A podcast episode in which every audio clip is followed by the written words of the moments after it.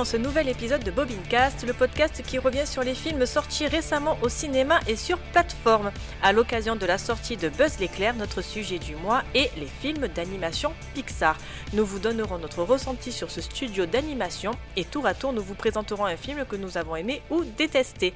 Pour m'accompagner ce soir, David, Aurélien et Jean-Charles sont présents. Bonsoir les garçons, comment allez-vous ce soir? Clap, bonsoir. Bonsoir. Ça va bien et toi, Jean-Charles? Ça va super. Alors, avant de commencer, je vais vous poser la question qui anime à chaque fois le thème. Que pensez-vous et quel est votre affect envers ce studio qu'est Pixar? David. Alors moi, mon affect avec Pixar, il est assez particulier parce que ma mère avait l'habitude de m'emmener au cinéma depuis que je suis tout petit pour aller voir tous les Disney. J'en ai loupé aucun, que ce soit Aladdin, Le Roi Lion, etc. etc. Ma mère m'emmenait toujours euh, voir les Disney. Et un jour, il y a Pixar qui débarque et qui dit « Hey, nous, on va faire de la 3D !» Et ma mère a fait « Non !»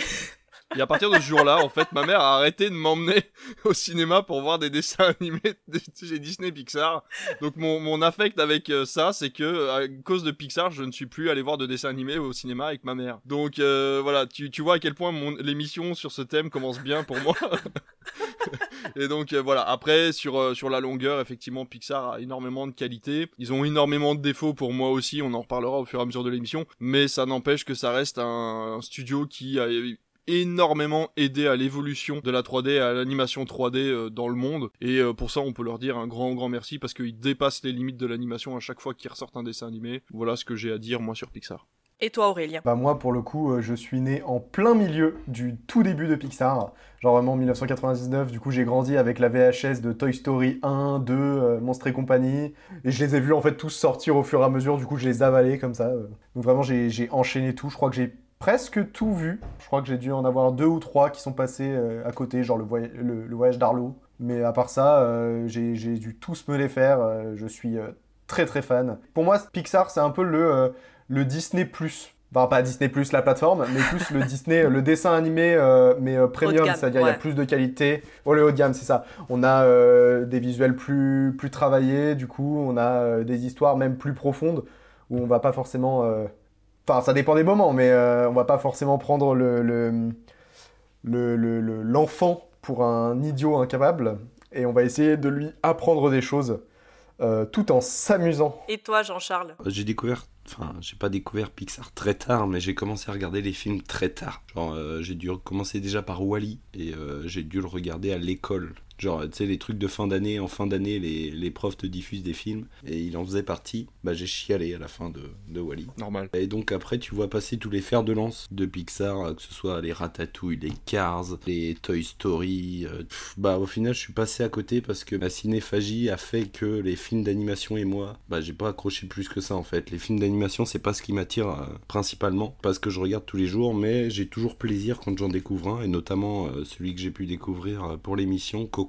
Très belle découverte, on en reparlera plus tard. Pixar, c'est ouais pour moi, comme tu pouvais le dire euh, Aurélien, c'est vraiment l'animation plus quoi, vraiment le moi, dès que je parle dessin animé, il y a, forcément Pixar qui, passe dedans, suivi juste derrière par DreamWorks. Toujours de, très bons projets. Et on sent au, fil des années au fil des films une, euh, une évolution de la technique et de la technologie qu'ils peuvent utiliser. Et là, les, tout derniers sont, vraiment magnifiques, bien que euh, tu regardes un Pixar qui est sorti il y a 10 ans aujourd'hui, ça se regarde toujours pareil et c'est toujours aussi beau. Euh, Parfait. Moi, pour le coup, je vais te rejoindre, David. C'est-à-dire que on est à peu près de la même génération.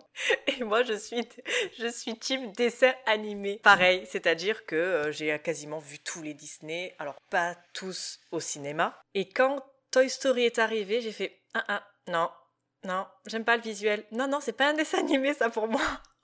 c'est pas Disney, c'est pas un dessin animé, non, j'accroche pas. Et en vrai, je les ai découverts, mais super tard. Après avoir boudé dans mon coin pendant un petit moment, je me suis dit, bon, allez, on va aller, euh, on va aller voir. Et je crois que le premier Pixar que j'ai vu au cinéma, c'était Monstres et compagnie, donc euh, le, quatrième. Et qui était pas mal, j'ai pleuré à la fin, euh, voilà. Mais ouais, c'est pas un studio envers lequel j'ai une profonde affection. J'ai vu tous les Pixar, je n'aime pas tout. Ceux qui sont sélectionnés ce soir, euh, y a, pour moi, il y a des bons, il y a, il y a- il y a pas des bons. Il y a pas des. Mais non, dans l'ensemble, c'est sympa, mais après, euh, je trouve qu'il y a quand même mieux ailleurs et euh, Pixar, pour moi, a, euh, comment dire, il a une place trop prépondérante pour ce que ça raconte, pour ce que ça montre. Les visuels, ils sont sympas, mais voilà, je, j'ai, moi, j'ai une profonde affection en fait pour le dessin animé. Je, j'aime beaucoup le- la réalisation mécanique. Après, la réalisation virtuelle, alors euh, il n'y a aucun mal, hein, les, les gens qui font ça, mais bravo à eux, hein, c'est, c'est, c'est du boulot comme, euh, comme tant d'autres et ils le font très bien. Mais moi, ça, c'est pas quelque chose, c'est pas une corde sensible chez moi, donc euh, voilà, j'aime Pixar, mais sans plus. Ouais, je suis plutôt d'accord. Du coup, on est clairement sur un choc générationnel. C'est ça. Ta ta ta ta. Donc du coup, lequel des films sélectionnés sera élu le meilleur d'après les chroniqueurs? C'est ce que nous allons déterminer en commençant chronologiquement avec Cars 1. Plus vif que l'éclair, plus rapide que la lumière, je suis Flash McQueen.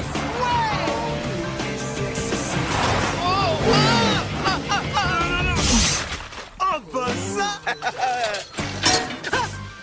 Où est-ce que je suis?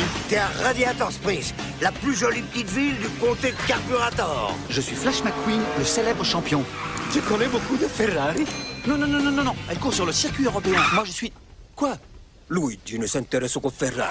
Je voudrais pas vous vexer, mais quel temps vous faites aux 400 mètres départ arrêté Trois ans et quelques? Oh oh Quand est-ce que tu t'es intéressé pour la dernière fois à autre chose qu'à ta petite personne? Salut toi. C'est que physique, elle est folle de mon corps. Hé Tu t'es fait faire un tatouage au-dessus de la plaque arrière? Comment une Porsche a-t-elle échoué dans un trou pareil? Je suis tombée amoureuse. Oh, un 4x4 Non, je suis tombée amoureuse de ça. Ciao Une vraie Ferrari Merci. Vous faites de ce jour le plus beau jour de toute ma vie. Sorti en juin 2006, réalisé par John Lasseter à qui l'on doit les deux premiers Toy Story et Mille et une pattes pour une durée de 1h36 minutes. Flash McQueen, splendide voiture de course promise au succès, découvre que dans la vie ce n'est pas de franchir la ligne d'arrivée qui compte, mais le parcours que l'on a suivi. Parti pour participer à la prestigieuse Piston Cup, il atterrit suite à une déviation dans la petite ville tranquille de Radiator Springs sur la route 66. McQueen va apprendre à connaître Sally, Doc Hudson et Martin. Ils vont l'aider à découvrir qu'il y a des choses plus importantes que les trophées, la gloire et les sponsors. Petit point box-office, d'après vous, combien d'entrées a fait Cars 1 en France? Ouais, Cars, il a marché. hein. 3 millions et demi. Allez, j'en- j'enchéris à 4. Bah, j'enchaîne à 5. 1,9 million d'entrées. Mais non. Quoi? Pardon. Que Mais c'est pas possible Et ils en en ont fait 3 Et oui. Et en vrai, ça semble assez logique parce que le sujet, là, les voitures de course, c'est en cercle. Le, le NASCAR, ouais. En France, c'est pas vraiment dans notre culture, alors que je sais qu'aux États-Unis, les, les, les, les rallyes comme ça. euh, Ouais, puis c'était pas trop la période Formule 1 et tout, enfin, ça c'était un peu perdu, donc c'est vrai que tout ce qui était automobile, euh, à mon avis, c'est pas ce qui a amené le plus de monde en salle. Non. Mais du coup, David, c'est toi qui l'as choisi, ce film. Ben, dis-nous pourquoi. Alors, au début, au début, je me suis dit, je vais remater Cars parce que j'avais un très bon souvenir de Cars et je me suis dit, bah, ça va être mon fer de lance pour euh, soutenir Pixar et tout. Et malheureusement, lors de mon revisionnage, je me suis dit, mais en fait, ça va me permettre de parler des, j'ai pris ça? ça va me parler de ça va me permettre de parler des défauts inhérents euh, à Pixar, c'est-à-dire la cohérence des mondes de chez Pixar. Alors Cars c'est très sympathique, euh, j'adore le thème principal de, de Cars, c'est-à-dire que ça parle de ces petites villes qui se retrouvent sans touristes parce que les autoroutes viennent bouffer complètement euh, le le tourisme en fait, on accélère, euh, on essaye de gagner du temps pour aller d'un point A à un point B et on oublie en fait d'aller visiter le pays dans lequel on est, on y oublie de, de passer de bons moments euh, à travers les, les paysages magnifiques que nous offre le pays dans lequel on est. Et je trouvais vraiment cette morale-là presque plus importante que la morale euh, de la victoire c'est pas important, euh, les amis c'est super, et surtout faites attention à bien faire vos routes avec du joli goudron. Il y a énormément de thèmes qui sont abordés dans Cars, mais je trouvais que le plus important c'était ce côté voilà touristique et petite ville qui se retrouve à l'abandon. Malheureusement, Cars c'est typiquement le genre de euh, dessin animé qui à travers son sujet oublie de desservir euh, le, fond en fait, le, le background de l'univers. C'est-à-dire que ok c'est des voitures qui parlent, moi ça me gêne pas. Mais pourquoi elles ont besoin de moissonneuses batteuses qui ressemblent à des taureaux? Je veux dire, les, les voitures n'ont pas besoin de blé. Euh, pareil pour les tracteurs qui ressemblent à des vaches. Je veux bien que les tracteurs ressemblent à des vaches, mais pourquoi vous avez des tracteurs? Ça ne vous sert à rien. Et pourquoi le truc qui sert à mettre du béton sur la route, c'est une voiture qui est obligée de le tirer? Pourquoi c'est pas une voiture Du coup, enfin, pourquoi elle ne parle pas? Pourquoi c'est pas son métier en fait euh, tu vois, pourquoi il n'est pas vivant? Donc malheureusement, pour desservir un scénario qui est déjà préétabli, Pixar crée un univers autour sans penser à la cohérence finale de l'objet. Donc c'est vraiment dommage et c'est c'est malheureusement ce qui va revenir à chaque fois que vous allez parler d'un de vos films. Mon avis sur le film ça va être oui, mais c'est pas cohérent. Alors effectivement, on pourrait dire oui, mais Shrek c'est pas cohérent. Oui, mais Shrek ça se passe dans un univers qui est inventé. C'est-à-dire que ça se passe dans un univers féerique qui a des bases qui sont préétablies et qui fonctionnent telles qu'elles ont été préétablies dans le dessin animé. Là, Cars, on te dit, bah oui, bah le monde préétabli, c'est des voitures. Bah oui, mais pourquoi vous parlez du, euh, du grand inventeur? Euh, Pourquoi il y a plein de rapports à l'humain sans qu'il soit nommé? Alors que vous êtes euh, censé être dans un univers créé entièrement par les voitures. Ou alors, si c'est pas un univers créé complètement par les voitures, expliquez-moi pourquoi il y a plus d'humains ou pourquoi il y a plus de créateurs. Enfin, tu vois, je demande pas à ce qu'on m'explique un truc théorique, métaphysique et tout ça, mais on va reparler de Wally après. Je trouve l'intro de Wally qui explique pourquoi la Terre est comme ça, le pourquoi du comment, est très bien expliqué. On te dit à travers des écrans, bah voici, euh, voici l'univers maintenant, le monde dans lequel tu vas évoluer pendant une heure et demie, c'est celui-là. Voilà, les règles sont, claires et elles sont respectées. Dans Cars, les règles sont pas respectées et c'est dommage. Donc euh, voilà, et c'est le problème avec Planes aussi, c'est-à-dire que tu ne vois pas, euh, j'ai pas le souvenir qu'on voit des avions dans Cars 1 et euh, il débarque avec Planes en mode bah, c'est un, un, un spin-off de Cars euh, parce qu'en fait il y a des avions aussi. Enfin voilà, bref, je vais pas m'étendre là-dessus, je vais me répéter au bout d'un moment. Donc voilà, Cars c'est super parce que les thèmes abordés sont rares. C'est-à-dire que c'est des, thèmes qu'on aborde que très rarement, que ce soit dans les films ou dans les dessins animés. Donc euh, chapeau à eux d'avoir choisi un thème comme celui-là. Et puis la musique est top. Cette espèce de musique country un peu rock en permanence, moi j'adore ça. J'ai envie de me balader sur la route 66 euh, dès que j'entends ce genre de musique. Donc c'était vraiment chouette. Mais voilà, malheureusement le, côté euh, incohérent du monde m'a vraiment freiné dans mon visionnage et m'a un petit peu perdu. Alors moi je te rejoins à 100%, c'est-à-dire que Cars, j'ai vu le 1, j'ai vu le 2, j'ai pas vu le 3, tout simplement parce que je n'aime pas. Je n'aime pas Cars pour la simple et bonne raison, c'est, euh, bah, tu l'as dit, hein, un monde fait de voitures, c'est-à-dire une voiture qui a des yeux, qui parle. Tu as le papa, la maman voiture et tu as des enfants voiture. À quel moment des, des, des bébés voitures ne grandissent pas. Enfin, tu vois, c'est, je pars super loin. Il faut pas aller très loin, je pense, dans, ce genre de Pixar. Hein. Enfin, dans ce genre de film, plutôt. Moi, je trouve que si, parce que euh, il y a plein d'univers, en fait, plein de dessins animés avec lesquels tu vas grandir. Et en grandissant, l'univers te paraît toujours aussi cohérent. Je sais que les dessins animés sont faits pour les enfants, ce qui est totalement faux et complètement débile déjà de dire ça. Mais à partir du moment où tu grandis avec un dessin animé, si quand tu grandis tu te dis mais en fait pourquoi je regarde ça, c'est complètement débile, c'est qu'il y a un problème de cohérence. Et là c'est le cas avec Cars, c'est-à-dire que j'ai peur que mes enfants aient adoré Cars quand ils étaient gamins et quand ils vont grandir ils vont se dire mais attends mais en fait c'est nul. et voilà il y a plein de dessins animés sur lesquels ça le fait pas en fait et on va on va revenir dessus. Il y a des dessins animés que tu peux regarder quand t'es petit, quand t'es grand et ça change rien. Et là malheureusement Cars c'est dédié voilà à un âge bien particulier et c'est dommage de la part de Pixar. Ben c'est ça. Et euh, du coup, moi, j'ai pas du tout accroché à Cars et j'adore moi les sports mécaniques. Avec Jean-Charles, voilà, on est on est fan de F1. Tous nos dimanches, c'est devant, euh, enfin quand il peut, c'est devant euh, la F1. Mais voilà, me retrouver devant un dessin animé comme ça. En plus, ça parle de course, donc je dis ça peut être mais à 100% pour moi, pas du tout, parce que que ça soit des voitures ou que ça soit des humains, l'histoire euh, aurait pu être exactement la même. Voilà, moi il y a deux personnages qui sont euh, pro Ferrari et qui m'ont moi fait mourir de rire. C'est juste ces deux petits bonhommes, mais c'est tout. Mis à part ça, ouais, c'est les deux petits personnages, mais après c'est j'ai pas trouvé ça très intéressant quoi. En plus, en, deux minutes, avec Toy Story, ils t'ont créé un monde hyper cohérent qui rentre dans ton esprit euh, sans problème. C'est-à-dire, il t'explique, il dit, bah voilà, quand t'es pas là, tes jouets sont vivants. Bah pourquoi ils ont pas fait pareil avec des voitures? Bah si, parce qu'on aurait dit, bah ça ressemble à Toy Story. Mais peu importe. Imagine, l'histoire aurait été la même. Il y aurait eu des humains, le mec fait un NASCAR, machin, nanana. Il rentre la voiture au garage, et là, les phares s'allument, et en fait, la voiture est vivante quand son conducteur est pas là. Voilà, ça passe, moi, il y a aucun problème. Je, voilà. Je crois à ça, c'est cohérent, et puis du coup, il se retrouve dans une voiture, euh, dans une, dans un village où, par exemple, c'est un village abandonné, où il reste plus que des voitures abandonnées et du coup les voitures ont fait leur vie tu vois euh, moi ça me paraît très logique en fait mais euh, non là ils ont décidé de créer un univers de bagnole et c'est dommage. Un truc dans le même genre moi c'est Turbo. Turbo le petit le petit escargot qui se retrouve euh, mm. qui, qui arrive à aller super vite déjà le, concept est marrant. Mais voilà c'est peut-être con. Il a des interactions avec des humains. Alors je sais me rappelle plus s'ils se parlent entre eux. Je me rappelle pas du tout. Bah l'humain l'humain lui parle mais il peut pas lui répondre quoi. Voilà, mais c'était euh, enfin voilà pour un truc de délire et de course, je trouve que c'était bien mieux ancré bah, en plus dans du dans notre monde entre guillemets que que Cars Cars franchement, j'ai pas accroché quoi. Aurélien. Bah déjà en fait le, le, le, pitch que tu viens de faire, bah je vais voir ça. Voilà, une voiture qui se retrouve dans un village de... abandonné avec plein de voitures, je veux voir ça. Genre vraiment, ce pitch, était en mode, eh mais c'est stylé comme truc. Pour répondre à une autre question que t'avais avant, tu disais, tu savais plus s'il y avait des avions dans Cars. Il n'y a pas d'avions, je crois, mais il y a des hélicoptères. Il y a pas mal d'hélicoptères, il y en a plusieurs fois. Oui, bah oui, oui, parce qu'ils viennent le chercher en hélicoptère, effectivement. Ça. Des hélicoptères vivants. euh, En fait, ouais, je pense qu'ils ont voulu surtout baser un monde en mode, eh, imaginez, tout ce qui nous entoure, en fait, c'est des véhicules. Je pense que c'est ça à la base. Il y a un mec qui est rentré chez Pixar, il a ouvert la porte, il a fait Les gars, j'ai une idée. Imaginez, on est tous des véhicules. Et genre, même toutes les créatures qui existent, c'est des véhicules. C'est pour ça que, genre, tu vas avoir des mouches. Tu vois, par exemple, c'est ce truc-là, tu vois, il y a des mouches, c'est des petites voitures. C'est des petites voitures avec des ailes. Tu vois, rien que ça, c'est pas, c'est pas logique. En soi, c'est vrai que, en fait, tout l'univers, quand tu, quand tu, tu le regardes bien, tout le truc, tu peux le déconstruire point par point parce que c'est pas logique, c'est des, des voitures, genre, euh, d'où ça se passe comme ça. Après, je pense que, ouais, le truc, c'est ça, c'est Pixar. euh, à ce moment-là, ils ont fait pas mal de films. Ils avaient déjà sorti les deux Toy Story. Ils avaient déjà sorti, je crois, Monstres et compagnie, Les Indestructibles. Je crois que c'était Les Indestructibles, le film juste avant. Et du coup, y a, là, pour le coup, ils avaient, ils avaient réussi à créer justement bah, tout un univers, tout un truc assez, assez intéressant.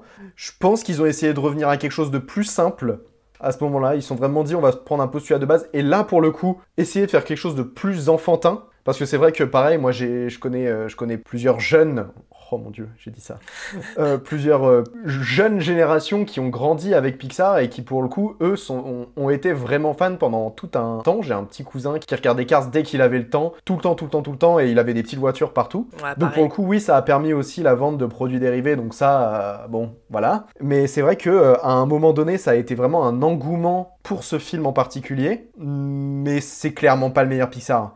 Je pense que peu importe, même de nos jours, euh, les, enfants en question peuvent le dire avec du recul, tu t'en rends compte. Tu peux, il y a des enjeux intéressants, clairement le côté euh, l'ancien qui apprend au nouveau, c'est bah vraiment t'as le, le, classique quoi. C'est vraiment intéressant. Après, euh, heureusement que ça va assez vite, quoi. Je trouve que sur son intrigue, ça, va assez vite, ça parcourt tout le truc et ça arrive vite à la fin. C'est pas trop longué, du coup, je pense que ça aurait posé problème. Tu disais tout à l'heure, t'avais vu Cars 2, mais pas le 3. Et ben ça pour le coup c'est triste parce que je trouve que bah, Cars 2 est vraiment une ignoble euh, infamie. C'est vraiment horrible. Hein. Ils ont foutu un, ils ont bah, surfé sur ce truc de c'est ça plaît aux enfants. On va mettre des, des, espions et des trucs chelous. Alors que Cars 3, j'aime beaucoup les problématiques qu'il pose. Genre euh, bah, sans rentrer dans les détails, on se retrouve avec euh, Flash McQueen qui a eu un accident pendant un, rallye où il se retrouvait bah, un peu dépassé par tout le monde et qui se retrouve dans un camp d'entraînement à essayer de remonter sur scène.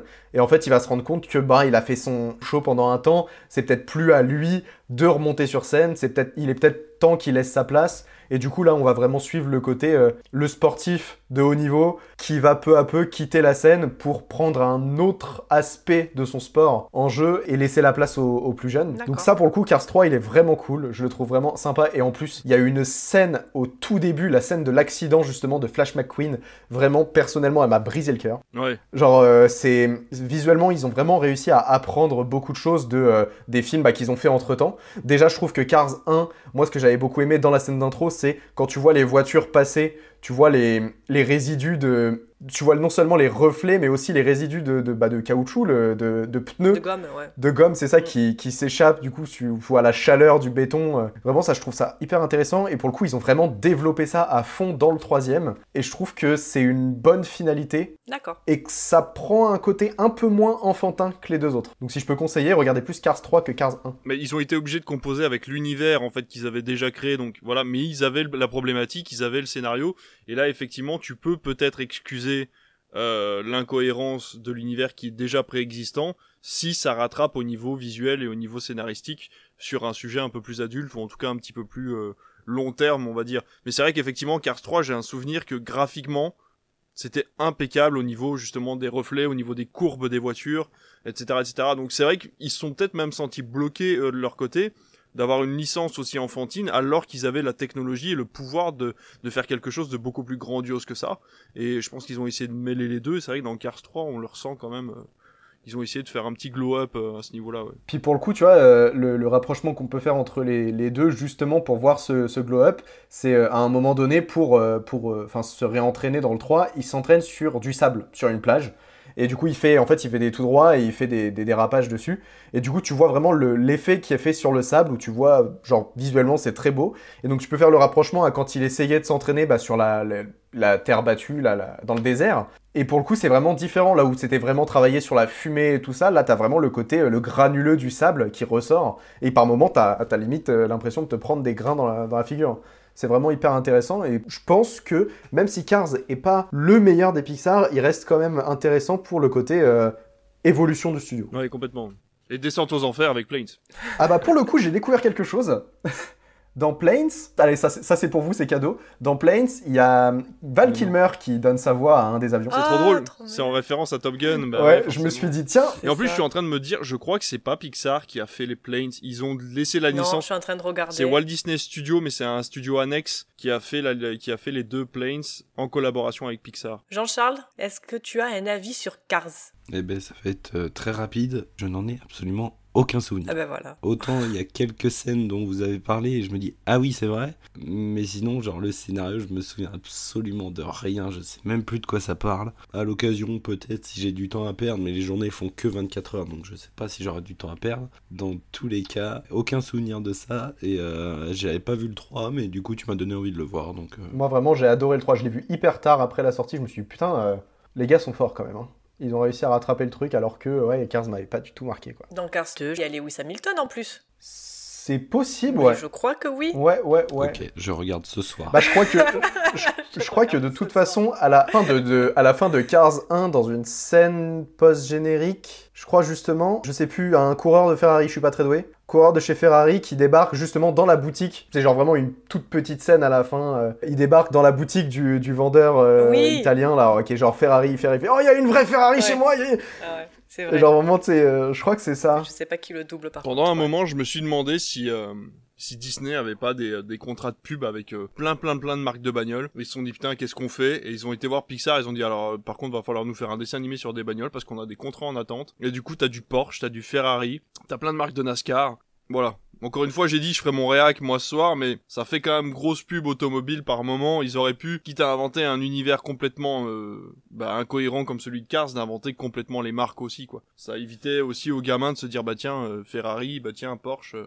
Après, il y avait beaucoup de marques euh, américaines, hein. mis à part Ferrari. Bah oui, mais justement, c'est vrai que c'était dédié. Ouais, Ils ont voilà. pas fait Fiat, ils ont pas fait euh, Mercedes ou Audi, quoi. Oui, mais les, les petits Américains, ils s'en foutent à la base. Le, le, le, le Cars était fait pour les Américains, parce que justement, c'est du NASCAR. Sinon, ils auraient fait de la Formule 1. Étant donné que c'est pour un public américain, les marques américaines sont là. Donc voilà, moi, je, moi, je trouve que c'est un peu prendre le gamin pour un produit que de lui amener des marques comme ça préconçues et de lui dire, bah tiens, tu vois, euh, bah en fait, les meilleures marques américaines. euh, Mais c'est c'est pas dans le 2 où il y a, où il y a des Formule 1 Il y a de la Formule 1 et il y a de l'Aston Martin. Ouais, dans le 2, il y, a de la- il y a de la Formule 1 à un moment. Ils sont en Europe, justement, ils font un tour d'Europe et euh, il y a tout ça. Non, mais justement, tu, tu vois, tu dis, euh, il y a beaucoup de marques américaines et tout ça. En fait, c'est aussi, bah, pour le coup, un reproche qu'on peut faire au film, c'est que bah, c'est l'apologie de euh, America, yeah Tu vois, c'est vraiment, euh, ça se passe aux États-Unis, c'est la culture américaine, euh, c'est euh, le petit village américain qui vit uniquement euh, des ressources du pays, euh, qui est heureux de vivre euh, comme un vrai Américain.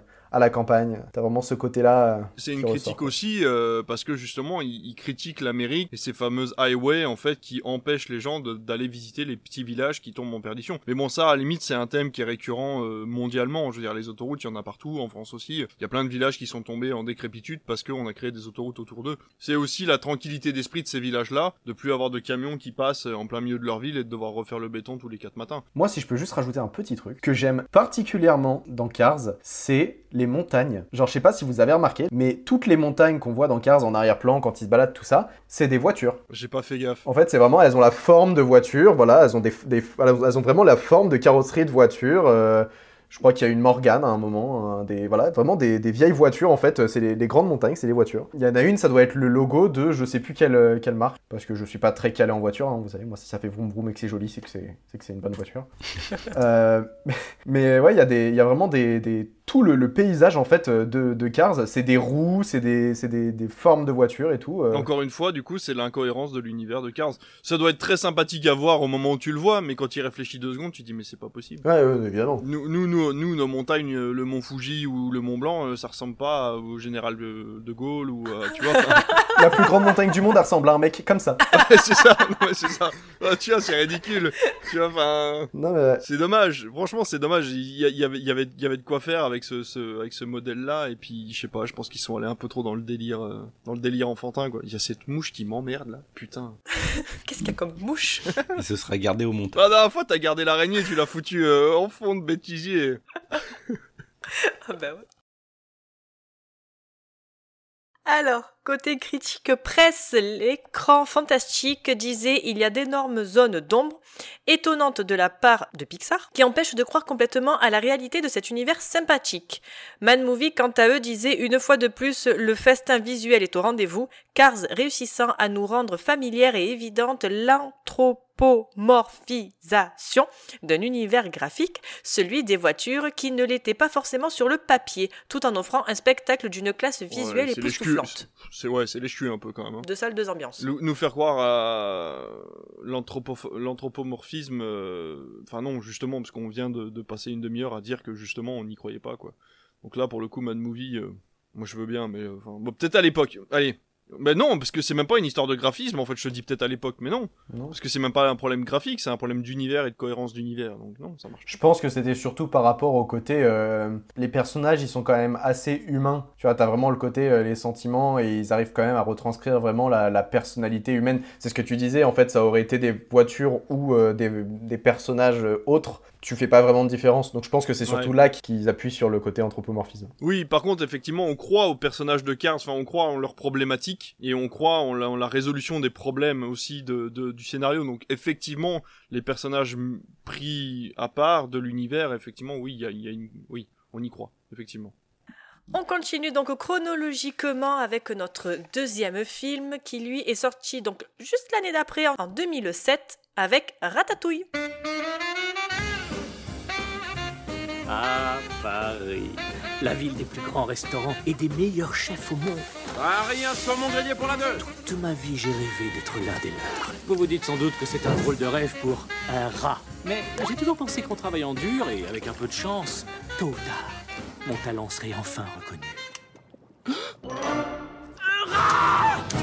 Attrapez-le Attrapez-le Vous vous rendez compte de ce qui se passerait si quelqu'un apprenait qu'il y a un rat dans notre cuisine? Ne me regarde pas comme ça. Ce n'est pas moi qui me suis permis des fantaisies avec les épices. Je ne sais pas faire la cuisine, mais toi, tu sais. Hein? Il suffit qu'on mette au point un système pour que j'exécute les gestes à ta place. Arrête. Quoi? De me faire sursauter. Just once in a lifetime. On va le faire! Man knows a moment. Goûte-moi ça Tu distingues ces touches de raisin légèrement piquées Il joue avec mes nerfs à me harceler avec ce rat. Le rat C'est ça À nous deux, nous pouvons devenir le plus grand cuisinier de Paris. Ratatouille T'es à Paris maintenant, mon vieux. Ma ville. Sorti donc en août 2007, réalisé par Brad Bird, également réalisateur des Indestructibles, pour une durée de 1h50 minutes. Rémi est un jeune rat qui rêve de devenir un grand chef français. Ni l'opposition de sa famille, ni le fait d'être un rongeur dans une profession qui les déteste ne le démotive. Rémi est prêt à tout pour vivre sa passion de la cuisine et le fait d'habiter dans les égouts du restaurant ultra coté de la star des fourneaux Auguste Gusto va lui en donner l'occasion. Malgré le danger et les pièges, la tentation est grande de s'aventurer dans cet univers interdit. Petit point box-office, d'après vous, combien d'entrées a fait Ratatouille en France? Moi, je dis 2 millions, parce que je pense qu'il a pas fait beaucoup plus que Cars. 3 millions et demi. 3 millions. 7,7 millions d'entrées, dont 1,9 million d'entrées la première semaine. Le film restera 5 mois à la fin. Pardon. Il a fait en une semaine ce que Cars en fait tout le long de son exploitation. Fou, c'est dingue. Après, c'est logique. Bah, ils étaient à l'apogée. Parce Ils que étaient quand à même- l'apogée de leur, euh, de leur art à ce moment-là. Et, et en plus, c'est en France, c'est ratatouille, c'est la cuisine. Ouais, c'est- bah oui. C'est vrai qu'on réfléchit pas assez, on te donne des chiffres et en fait. Mais 7 millions, comment tu voulais qu'on tape dans les 7 millions? À aucun moment, même pour Cars, j'étais qu'à 4.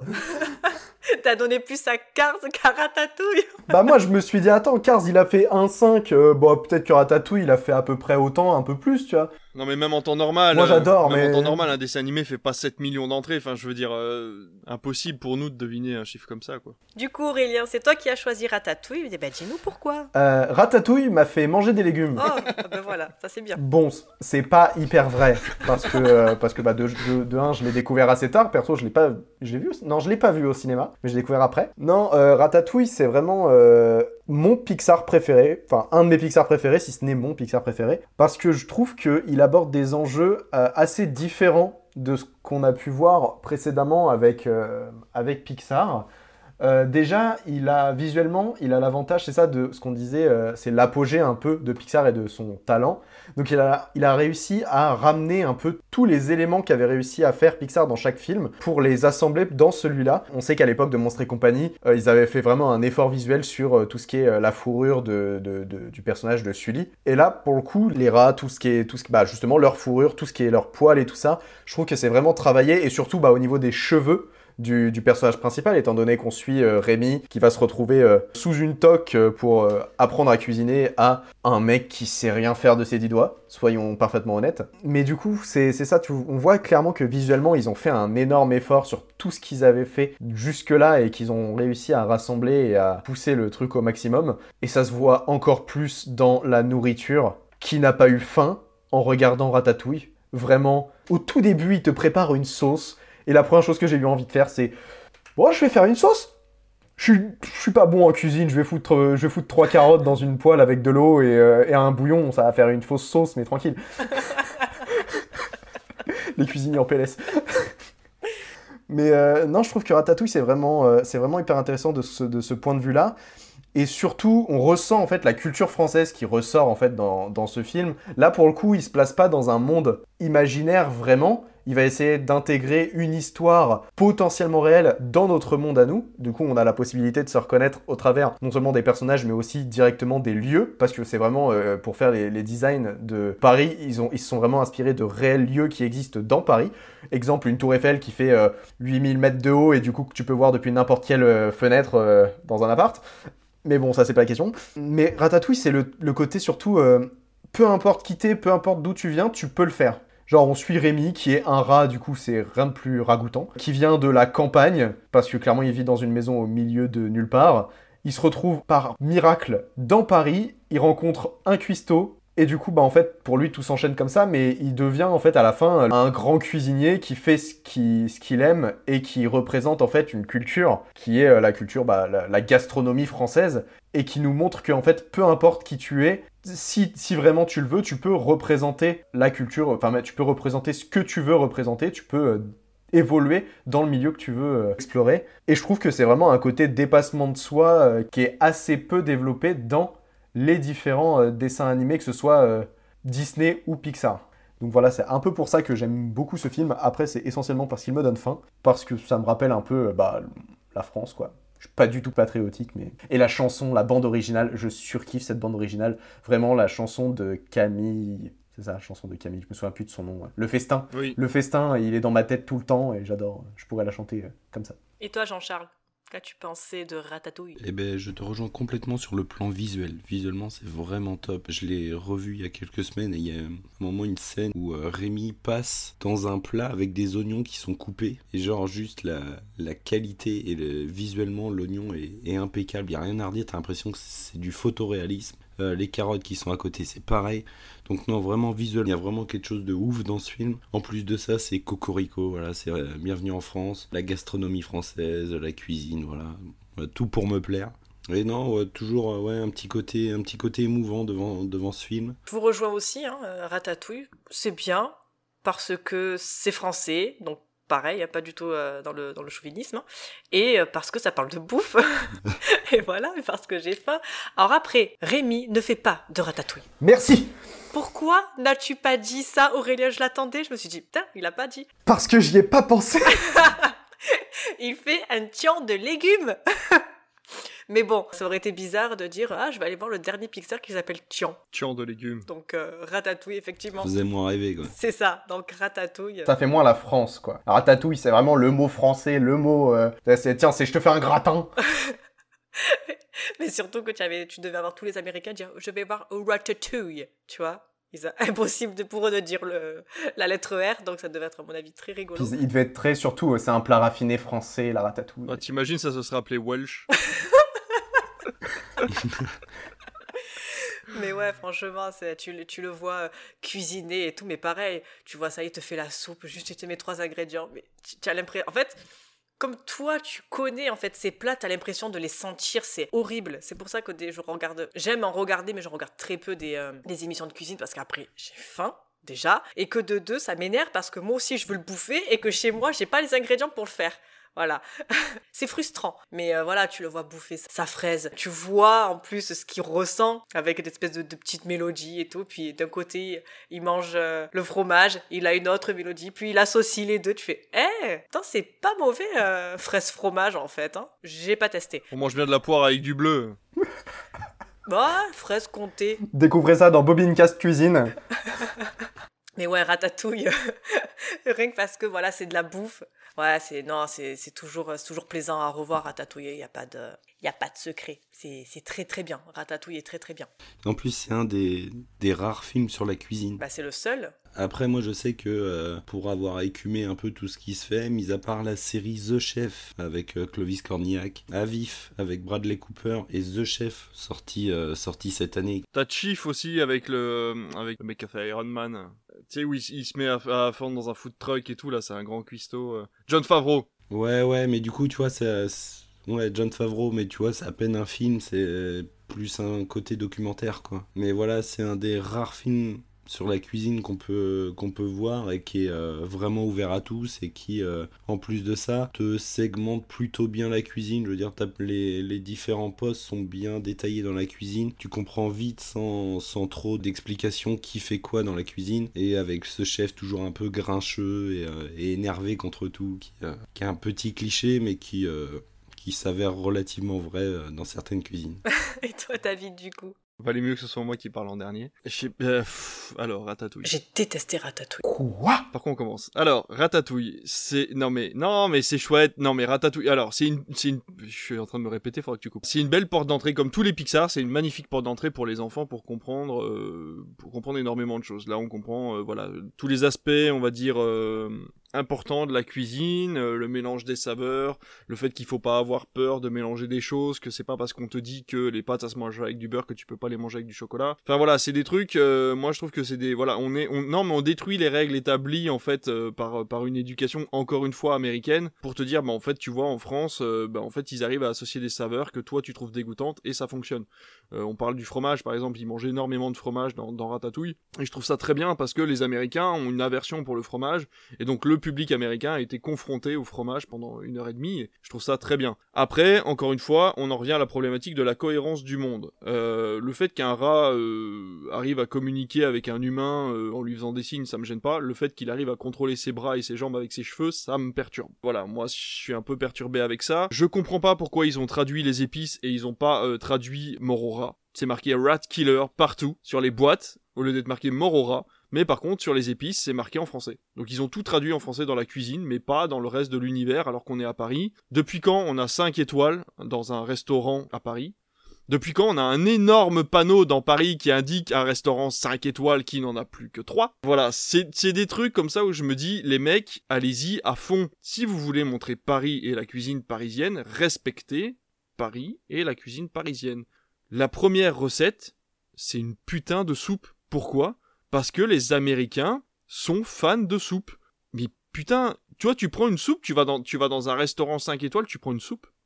Enfin, je sais pas, moi ça me perturbe. Ouais Ah ouais? Moi je prends pas une soupe, moi je prends une côte de bœuf ou je prends un truc, un plat en sauce, tu vois, avec, euh, avec une... Non mais... je- je- non mais tu vois, moi je vais dans un restaurant un peu chic et tout, je m'attends pas à ce qu'on me serve une soupe, surtout en plat principal. Oui, je veux qu'on me serve quand un même, enfin, je où je te l'apprends, je sais pas, mais l'un des plats les plus emblématiques de la France est une soupe.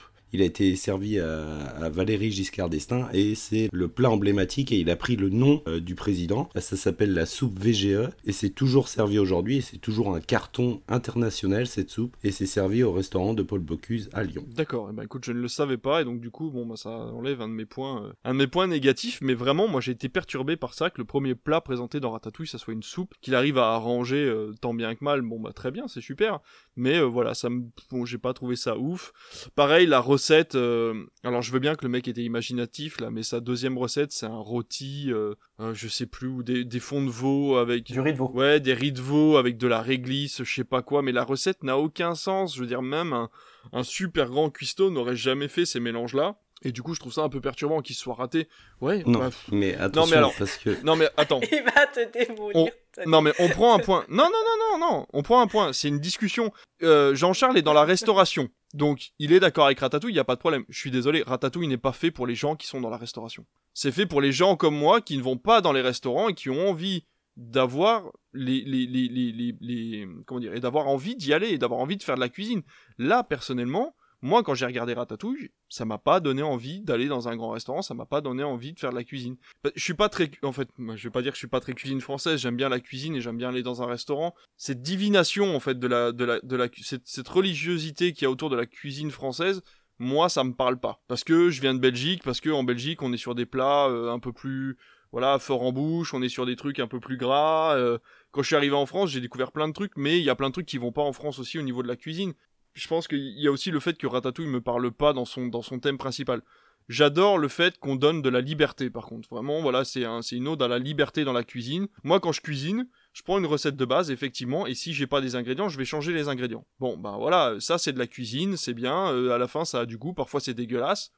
C'est pas grave. Là, je trouve que il réussit tout. Je crois qu'il y a aucun moment où Ratatouille se plante. Il y a aucun moment où il loupe une recette. On n'est pas doué à ce point-là. Enfin, je sais pas, il y a au moins, il aurait fallu une phase de doute dans le film où il se loupe, tu vois, je sais pas. Non, vas-y, Jean-Charles. Mais tu vois, on aurait parlé de ça il y a 5 ans, je t'aurais complètement rejoint sur euh, tout ce que tu dis. Mais euh, depuis les dernières années, il y a une explosion de cette cuisine euh, que, à laquelle je n'adhère pas du tout, mais de mélanger voilà, des saveurs, des trucs qui ne vont normalement pas du tout ensemble. Je suis à Top Chef il y a quelques années et j'ai arrêté depuis... deux ans, je crois, de, de regarder. Et cette année, j'ai vu une info passer où, genre, ils, ils ont fait une crème pâtissière et ils ont monté la crème pâtissière avec du sang, de, du sang de porc ou je sais pas quoi. Et genre, le truc a, genre, le truc a, marché ou je sais pas quoi. Et les mecs ont réussi, la recette se mangeait, tu vois. Enfin, genre. Et il y a des trucs comme ça où, tu vois, tu me dit ça il y a 5 ans, ouais. Et en fait, aujourd'hui, euh, j'ai l'impression que tout passe euh, euh, mais oui, non, mais moi non plus, ça passe pas. hein, je te rassure, j'ai vu ça, j'ai failli vomir devant l'écran également. Et, euh, et ça n'a juste aucun, aucun rapport. Enfin, après, oui, je, conçois euh, si ce que tu dis, ouais, les riz de veau avec la réglisse, oui, moi non plus, à aucun moment, et même, même en le cuisinant, jamais, jamais je n'oserais mettre ça dedans.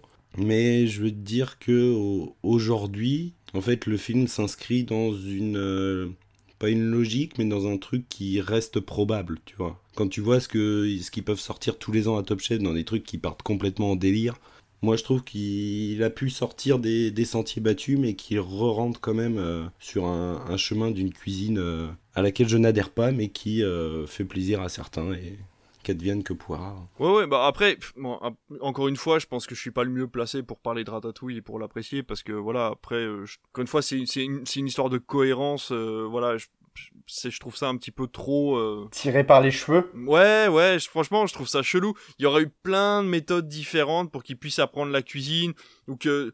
En fait, le but, moi, ce que j'aurais voulu dans Ratatouille, c'est que Ratatouille, d'accord, sache faire la cuisine, enfin, euh, comment il s'appelle Rémi sache faire la cuisine, mais surtout qu'il apprenne à faire la cuisine à Ling- Linguini. Et là, en fait, c'est vraiment Linguini se laisse, c'est un pantin, quoi, tu vois, et du coup, j'aime pas ce principe de. Il n'y a pas d'apprentissage par, euh, par l'enseignement, quoi. C'est vraiment, attends, euh, faut que je te contrôle pour réussir ce que je veux entreprendre, tu vois.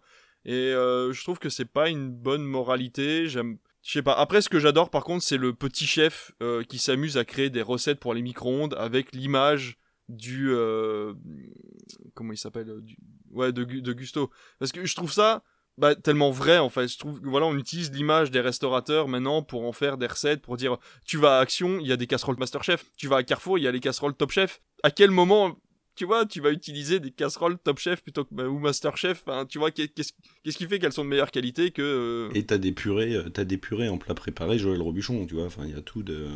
Ouais, voilà, c'est ça, c'est ça. Et le et le mec a jamais, enfin, le- et le pourtant le mec était était, enfin.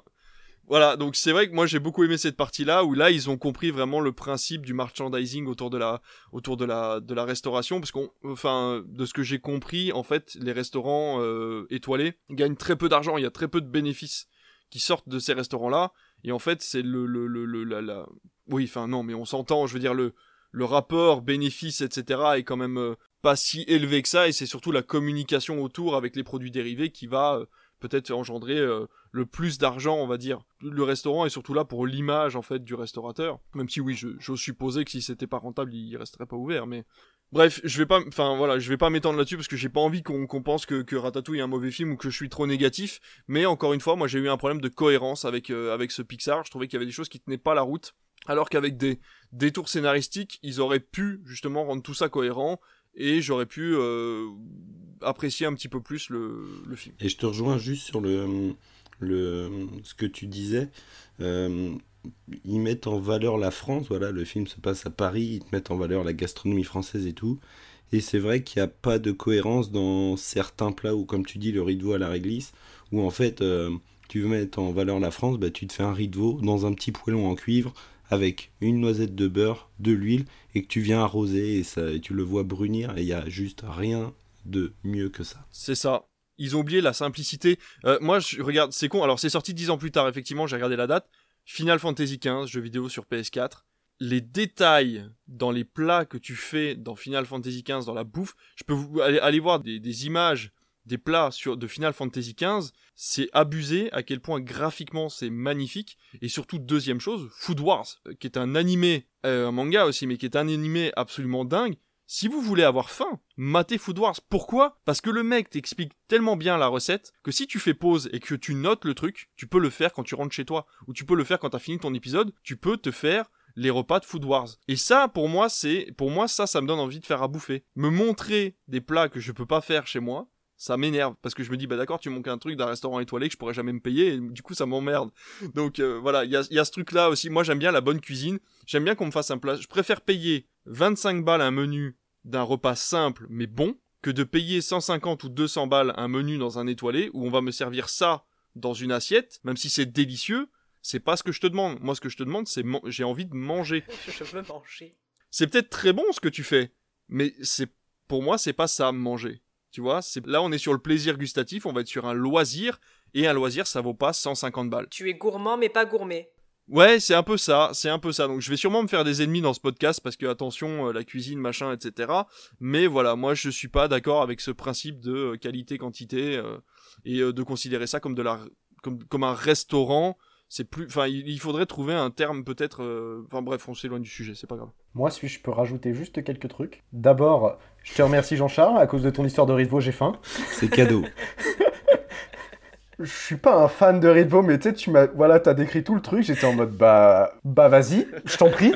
J'avoue, j'avoue que je viens de bouffer il y a une demi-heure et j'ai refaim parce que tu m'as juste expliqué qu'il y avait du beurre qui est en train de brunir dans une poêle. Et après, tu viens le déglacer avec un, un jus au poivre que tu as mis 48 heures à faire, avec un, une glace de viande que tu viens comme ça, tu vois, il est bien luisant. Super, génial, viens à la maison, viens faire à manger, maintenant j'ai faim.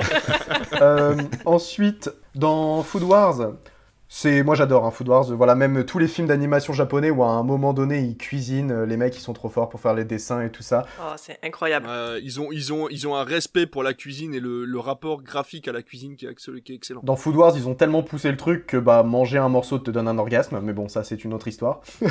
c'est pas une vanne, hein, vraiment, à la base le mec euh, faisait des, des, des hentai et il est passé sur Food Wars, et du coup il dessinait des... Ah, voilà. Il y a, moi pour le coup, oui, j'aimerais aussi donner un petit, euh, un petit défaut à Ratatouille, même si ça reste toujours un film incroyable que j'adore. Un peu trop cliché. Pour le coup, tu vois, on dit ça représente bien la France, mais il y a quand même un mime Marceau à un, moment donné dans les rues de Paris, et j'ai envie de te dire, t'en trouves pas partout des mimes Marceau.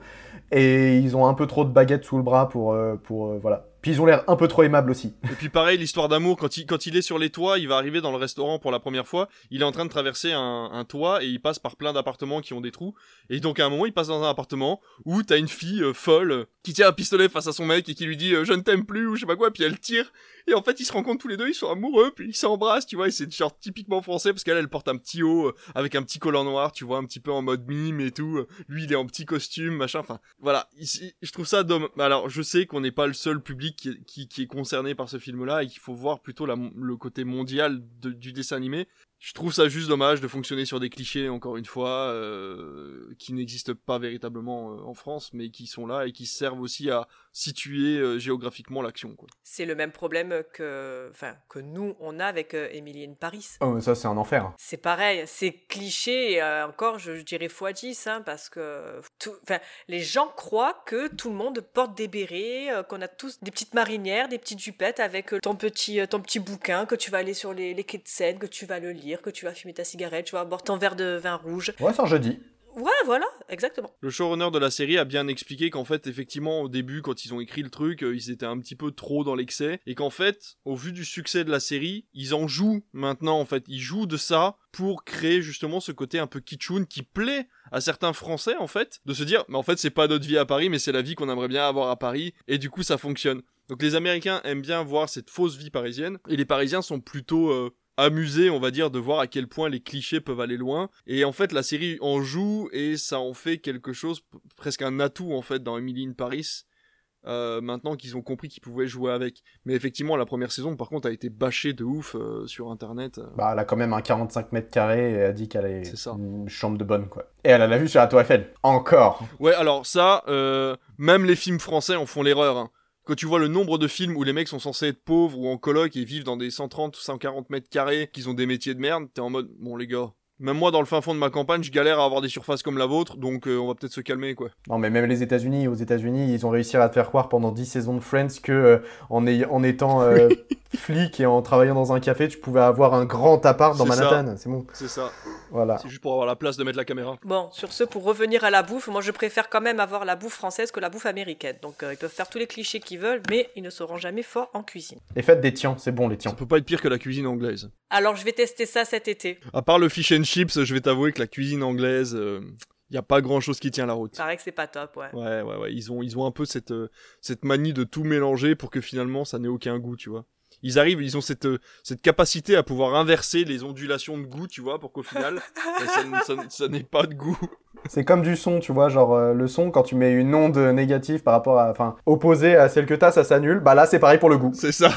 si tu mets deux goûts opposés, c'est ça. Il y en a plus. Côté critique presse, les cahiers du cinéma disaient Ratatouille et l'heureuse idée de mettre en scène l'infranchissable barrière entre les mondes.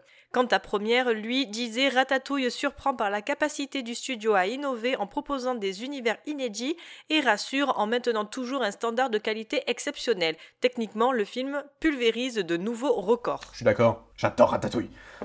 Si on est bon sur Ratatouille, on va continuer avec notre troisième film qui lui est sorti encore l'année d'après, donc en 2008 avec Wally.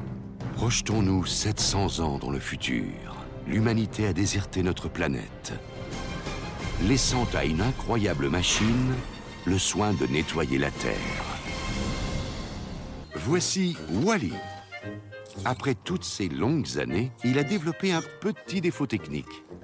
Une forte personnalité.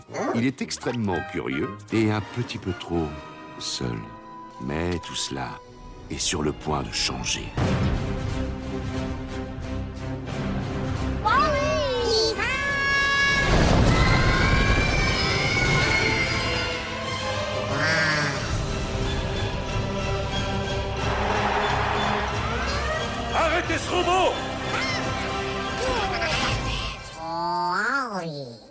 Sorti en juillet 2008, réalisé par Andrew Stanton à qui l'on doit Le Monde de Nemo, pour une durée de 1h37 minutes. Wally est le dernier être sur Terre qui s'avère être un petit robot. 700 ans plus tôt, l'humanité a déserté notre planète, laissant à cette incroyable petite machine le soin de la nettoyer. Mais au bout de ces longues années, Wally a développé un petit défaut technique, une forte personnalité, extrêmement curieux, très indiscret, il est surtout un peu trop seul. Cependant, sa vie s'apprête à être bouleversée par l'arrivée d'une petite robote prénommée Eve. Tombant instantanément et éperdument amoureux d'elle, Wally va tout mettre en œuvre pour la séduire, et lorsqu'elle est rappelée dans l'espace pour y terminer sa mission, Wally n'hésite pas un seul instant. Il se lance à sa poursuite. Hors de question pour lui de laisser passer le seul amour de sa vie. Pour être à ses côtés, il est prêt à aller au bout de l'univers et vivre la plus fantastique des aventures. Petit point box-office, d'après vous, combien d'entrées a fait Wally en France? 25 millions. si seulement. Moi, je vais dire 8. Et toi, Jean-Charles? 4. Eh ben, tu es le plus proche. 3,1 millions d'entrées. Mais merde, je dis 3,5 depuis tout à l'heure, là je dis une exagération, on est à 3,1. C'est quoi ça?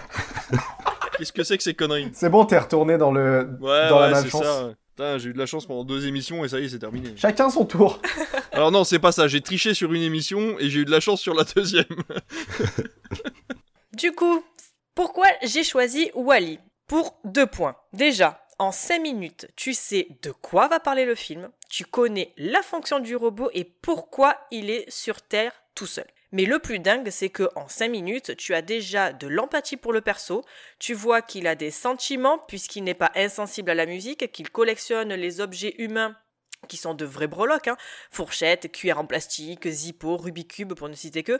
Et ce qui est marrant, c'est qu'il a des attitudes humaines également. Comme nous, on enlève nos chaussures en rentrant, lui, bah, ce sont ses chaînes ou ses chenilles, je sais pas comment on appelle ça. Bref. Et il se berce pour s'endormir aussi. Et tout ça est montré en 5 minutes.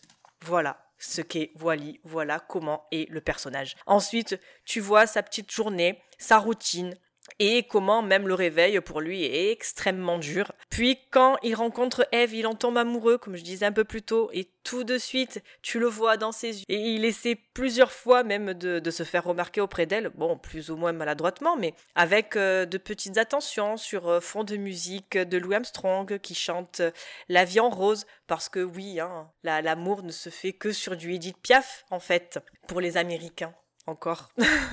Donc voilà l'histoire de, de hein, euh, qui aurait pu être qu'un court métrage. Eh ben non, puisque le deuxième point étant la caricature de la fainéantise et de la bêtise humaine, devenue obèse à l'excès, n'interagissant plus entre eux mais uniquement via un écran, ils ne font plus d'activité manuelle ou physique, uniquement virtuelle, d'où la fainéantise et le surpoids. Ils ne se cultivent plus, ils sont arrivés à un stade où ils sont formatés, à commencer par euh, des mots associés aux lettres de l'alphabet, euh, par exemple A pour Axiom, qui est leur, euh, leur navette spatiale, B pour BNL, qui est ben, la société qui a construit le vaisseau spatial, qu'ils apprennent donc étant bébés. Plus aucun humain ne travaille, tout est pris en charge par des robots, et en plus de ça, il y a un message écologique, parce que le film d'animation se déroule en post-apo, on ne sait pas si c'est dû à du nucléaire ou si c'est euh, météorologique, mais en tout cas, il faut prendre soin de notre planète qui nous apporte énormément de richesses. Alors ce n'est pas une thématique qui peut parler à tout le monde, je le conçois, mais moi les animaux ça me touche, j'adore les animaux, je les adore tellement ben, que je ne les mange pas. Donc euh, ils ne sont plus là pour un renouvellement naturel en fait. Hein. Si eux peuvent vivre sans les humains, euh, nous nous serions incapables en fait de vivre sans la faune et la flore. Et c'est d'ailleurs une pousse de je ne sais quelle plante qui sera en fait un indice du renouveau et qui permettra aux humains de retourner sur Terre. Donc c'est pour tout ça moi que j'adore Wally, c'est pour son personnage attachant, c'est pour son message, son, ses thématiques de l'humain qui est finalement plus bon euh, à rien, qui ne fait que détruire euh, tout ce qu'il touche. Et voilà, et les, le, le, message écologique derrière qu'il faut préserver notre, notre chère et belle planète. Euh, bah moi j'adore Wally, hein. vraiment je pense que derrière Ratatouille, pour le coup c'est ça, on a, on, a, on a dû se décider entre choisir Ratatouille et Wally. Je pense que bah, ça aurait été mon choix euh, direct si j'avais pas choisi Ratatouille. Comme t'as dit, je pense que c'est très bien résumé, c'est l'introduction de Wally, c'est un court métrage. En fait, vraiment, c'est construit, comme un court métrage où tu vas apprendre qu'est-ce qu'est le robot, comment est le monde dans lequel il évolue, quel est son rôle, quel est son but à, ce moment-là. Puis ensuite, il va vivre une petite aventure où il va découvrir un truc chelou qui va apparaître. Euh, vraiment, tu vas le voir en fait évoluer déjà dans son monde. Et en fait, ça aurait pu très bien se finir au moment où euh, il s'en va dans l'espace. Ça aurait très bien pu être juste un court métrage de ça où il, vit une histoire d'amour. Déjà, on a un robot qui développe des sentiments et c'est déjà assez surprenant, sachant qu'on est dans un monde un peu à la Interstellar, même si je sais pas comment est sorti Interstellar par rapport à ce film-là, mais, on voit vraiment le monde euh, plein de poussière, plein de saleté, euh, les détritus qui s'entassent et c'est pour ça du coup c'est ce qui a mis fin à l'humanité on va dire, enfin, c'est ce qui a poussé l'humanité à partir plutôt. Et ça, en fait, cette idée-là, on l'a dès le départ, parce que du coup, quand on voit la Terre en plan large, on voit tous les, satellites euh, qui sont, euh, qui tournent autour et qui, viennent en fait polluer l'espace aérien. Le passage dans l'espace, pour le coup, ils ont vraiment réussi à faire un, total bouleversement de ce qu'ils faisaient, là où du coup les couleurs étaient assez froides sur Terre pour vraiment montrer euh, la solitude et tout ça. Quand on arrive dans l'espace, il y a des scènes, la scène où il se retrouve euh, bah, avec Eve justement dans l'espace avec son, son extincteur. Elle est géniale cette scène. Non mais elle est magnifique. Mais déjà la beauté du décor derrière et même tu vois cette, cette mousse de l'extin- de l'extincteur en fait quand il l'utilise, tu vois vraiment le truc, c'est c'est assez c'est assez perturbant, tu vois vraiment le, le réalisme de la scène. En fait, on a un enchaînement qui se fait qui nous montre que bah en fait l'humain est, est vraiment le problème et qu'il se conforte un peu trop dans son confort justement. C'est que euh, si on continue de mettre notre confort en priorité, on va finir euh, bah, soit par s'auto-détruire, soit euh, gras et, et incapable de faire un mouvement euh, sans être assisté. Là, c'est moi qui vais relever une incohérence dans ce monde, c'est euh, s'ils sont pas capables de bouger, comment ils font des bébés? Parce que du coup, on les voit, à un moment, on voit les bébés qui essaient d'apprendre avec un robot qui leur apprend et tout ça, mais comment ils font des bébés? Insémination. oui, c'est possible. Après, il y a tout, tout ça. Ça, c'est pas abordé, mais euh, c'est un film qui est abordable par des enfants, donc potentiellement, c'est logique que ce soit pas abordé. Mais voilà, il y a ça. Il y a... Et moi, ce que j'aime beaucoup, c'est là, on revient sur de la, on vient sur de la science-fiction, et Pixar s'est amusé à faire un truc qu'ils avaient pas fait depuis un petit moment, j'ai l'impression. Ou en tout cas, c'est un truc que j'avais pas capté depuis un petit moment. C'est, ils se sont amusés à faire des références à plein de films euh, de science-fiction, justement, qui les ont inspirés. Je pense à, par exemple, euh, le, le- l'autopilote, bah, Auto, le, le, gouvernail de, de l'Axiom, qui est euh, une énorme référence à HAL Ouais, de 2001 l'Odyssée- de l'espace. Genre clairement, un rond rouge qui dit non, tu ne vas pas faire ça, c'est moi qui décide, on m'a programmé pour... euh, voilà. C'est lui qui prend le dessus, donc c'est clairement une référence à ça. En fait, t'as vraiment beaucoup de petites choses qui ressortent, et en plus, tu vois, même le, le tout petit détail qui m'a fait kiffer quand je l'ai revu là, c'est euh, Wally, quand il est rechargé au maximum, il fait le bruit d'un Mac qui s'allume. J'ai eu la même réaction. Après, je me suis dit, bah ouais, logique, parce que juste avant, tu le vois avec un iPod. Ouais, mais pour le coup, tu, enfin, moi, je, enfin, la- la- je l'ai regardé plusieurs fois le film, mais j'avais jamais capté, et là, en le revoyant, je me suis dit, Eh, mais. Eh mais je connais ce son J'ai déjà entendu ça Et oui, en fait, c'est ça, il y a plein de petits détails qui nous rappellent bah, du coup notre, euh, notre vie actuelle. Il y a plein de choses qui nous disent que, ok, c'est un avenir un peu bah, dystopique, mais assez probable quand même dans certains aspects, et du coup qui peuvent être inquiétants. Et j'aimerais finir sur, euh, tu disais, on sait pas trop quelle plante, du coup, je pense que si on, enfin je crois que si on se fie au générique de fin, c'est genre un chêne. Je crois qu'à la toute fin du générique, tu sais, euh, voilà, on voit un moment Wally et Eve du coup devant un chêne et en fait ça descend et tu vois la botte qui a donné la- les racines vers le grand chêne. D'accord. Et du coup c'est ça, ça fait un peu la vie qui revient et du coup qui. Et toi, David, qu'as-tu pensé de Wally Eh ben j'ai beaucoup aimé. Ah J'ai- Non, euh, Wally c'est très bien parce que comme je l'expliquais tout à l'heure, ça te prend pas par la main, ça crée un univers cohérent qui s'arrête là où il n'y a pas de réponse. Je dis pas qu'il n'y a pas d'incohérence dans le film, mais disons que le film sait s'arrêter dans les sujets qu'il propose pour qu'il n'y ait pas d'incohérence. Effectivement, ce que j'ai adoré, c'est toute la partie au début qui est muette. C'est-à-dire que vraiment, tu forces l'enfant à regarder les images et à lui dire regarde d'abord Wally c'est ça c'est du cinéma et justement toutes ces références au cinéma au début c'est euh, vraiment pour réapprendre à l'enfant à et à l'enfant ou à la- ou à l'adulte hein, qui regarde le film de lui dire voilà le cinéma à la base c'est ça c'est des images on va te faire comprendre par l'image et très peu de son ce qui se passe actuellement et tu vas comprendre comme un grand où on en est. Et ça c'est vraiment chouette. La deuxième partie du film est pour moi un petit peu grosse. C'est-à-dire que ça arrive avec des gros sabots genre eh, l'écologie et les humains, ils ont tout détruit. Et bon, tu dis bon, on l'a déjà vu, c'est déjà fait, mais là c'est fait par Pixar, du coup c'est pas mal. Ça a été vu par pas mal de gamins, ça a été vu par pas mal d'adultes. Est-ce qu'il y a prise de conscience ou pas? Je ne sais pas. Ce que je sais, c'est qu'à la fin, ils sont toujours gros. Ils savent même plus comment faire pousser une, euh, un arbre. Et donc, si ça se trouve, ils vont pas réussir à réhabiliter la Terre dans tous les cas. Donc, ce que je retiens, c'est que la Terre offrira, toujours une seconde chance, mais on saura pas forcément la saisir.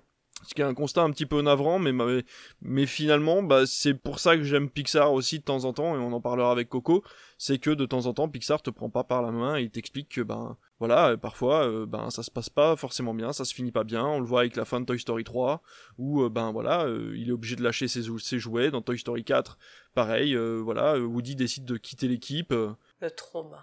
Bah ouais, c'est des traumas, mais c'est fait pour ça. Je veux dire, on a eu un trauma quand on a vu Le Roi Lion, euh, on a eu un trauma euh, sur plein, sur plein, plein d'autres films, et il est temps que de temps en temps, on, arrête de prendre nos gamins par la main et qu'on leur dise non mais t'inquiète pas, tout va bien se passer. Non, il y a un moment, ça va mal se passer, il va falloir que tu supportes. non, mais c'est vrai. Le Roi Lion, c'est ça, ça va bien se passer. C'est voilà. Non. voilà, la, la, la, la, fin est positive, elle est pas forcément euh, idyllique, mais elle est positive. Et donc c'est à l'enfant ou, ou à la personne qui regarde le film de se dire ok, bah maintenant, à partir de ce moment-là, à partir du moment où le générique commence, c'est à nous de prendre les choses en main, et c'est à nous de tout faire pour que ça se passe pas comme ça, et etc., euh, etc.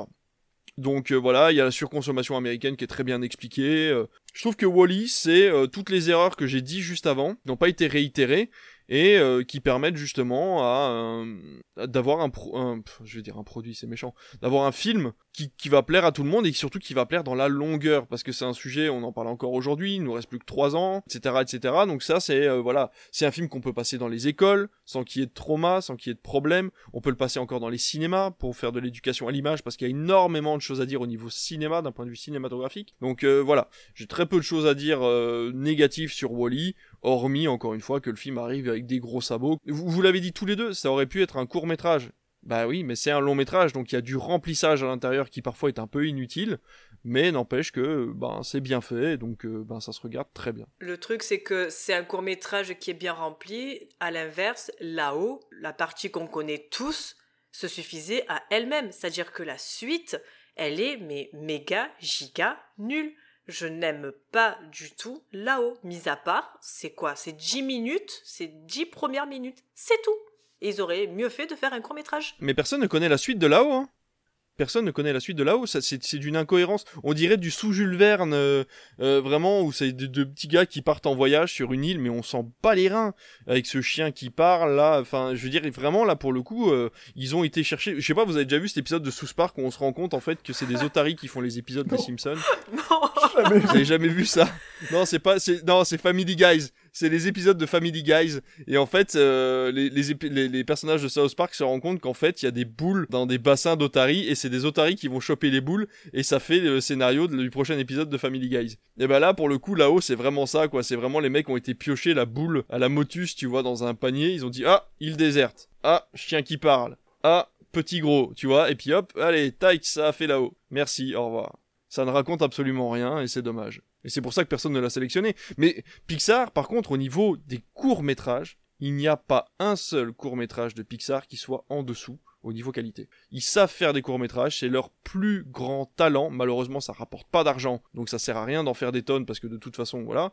Mais je ne dirais qu'une chose, Bao. Oh, J'adore Bao. Oh. Encore de la bouffe. Voilà. Bao, alors vous, vous pleurez devant Ratatouille ou devant, euh, ou devant Wally ou Ah non, j'ai pleuré devant Bao. Ah pareil. Ah non. Ah, mais tu, tu, ne peux pas, tu ne peux pas ne pas pleurer devant Bao. C'est, c'est, ça te touche au plus profond de toi. C'est, c'est la relation mère-fils qui est, et voilà, et, le, et, aussi du père, hein, je veux dire, ces familles chinoises, voilà, et il faut savoir que, mais je vous l'avais déjà dit, que pour Red Alert, du coup, euh, c'était la réalisatrice de Bao qui avait fait Alerte Rouge et, et voilà, ouais, ça se voit, il y a la, relation entre les parents, euh, on, sent vraiment qu'il y a un travail de, relationnel au niveau des parents. Bah, puis même à un moment, ils font, des, ils font de la cuisine et on ressent un peu ce même, euh, cette même idée et ben, que... Voilà, et ben là, là tu vois, là tu vois le, des... vrai... Ouais, mochi. Euh, je sais plus, non, ils font des... des, bah, des justement, c'est des bao, je crois, ou des, des raviolis. Oui, c'est possible, ben bref. Mais justement, là, tu as un rapport à la cuisine dans quelques secondes dans Alerte Rouge, je trouve, au niveau de la qualité. Alors effectivement, il y a, une, y a un gap, hein, on est 10 ans plus tard, hein, 12 ans plus tard,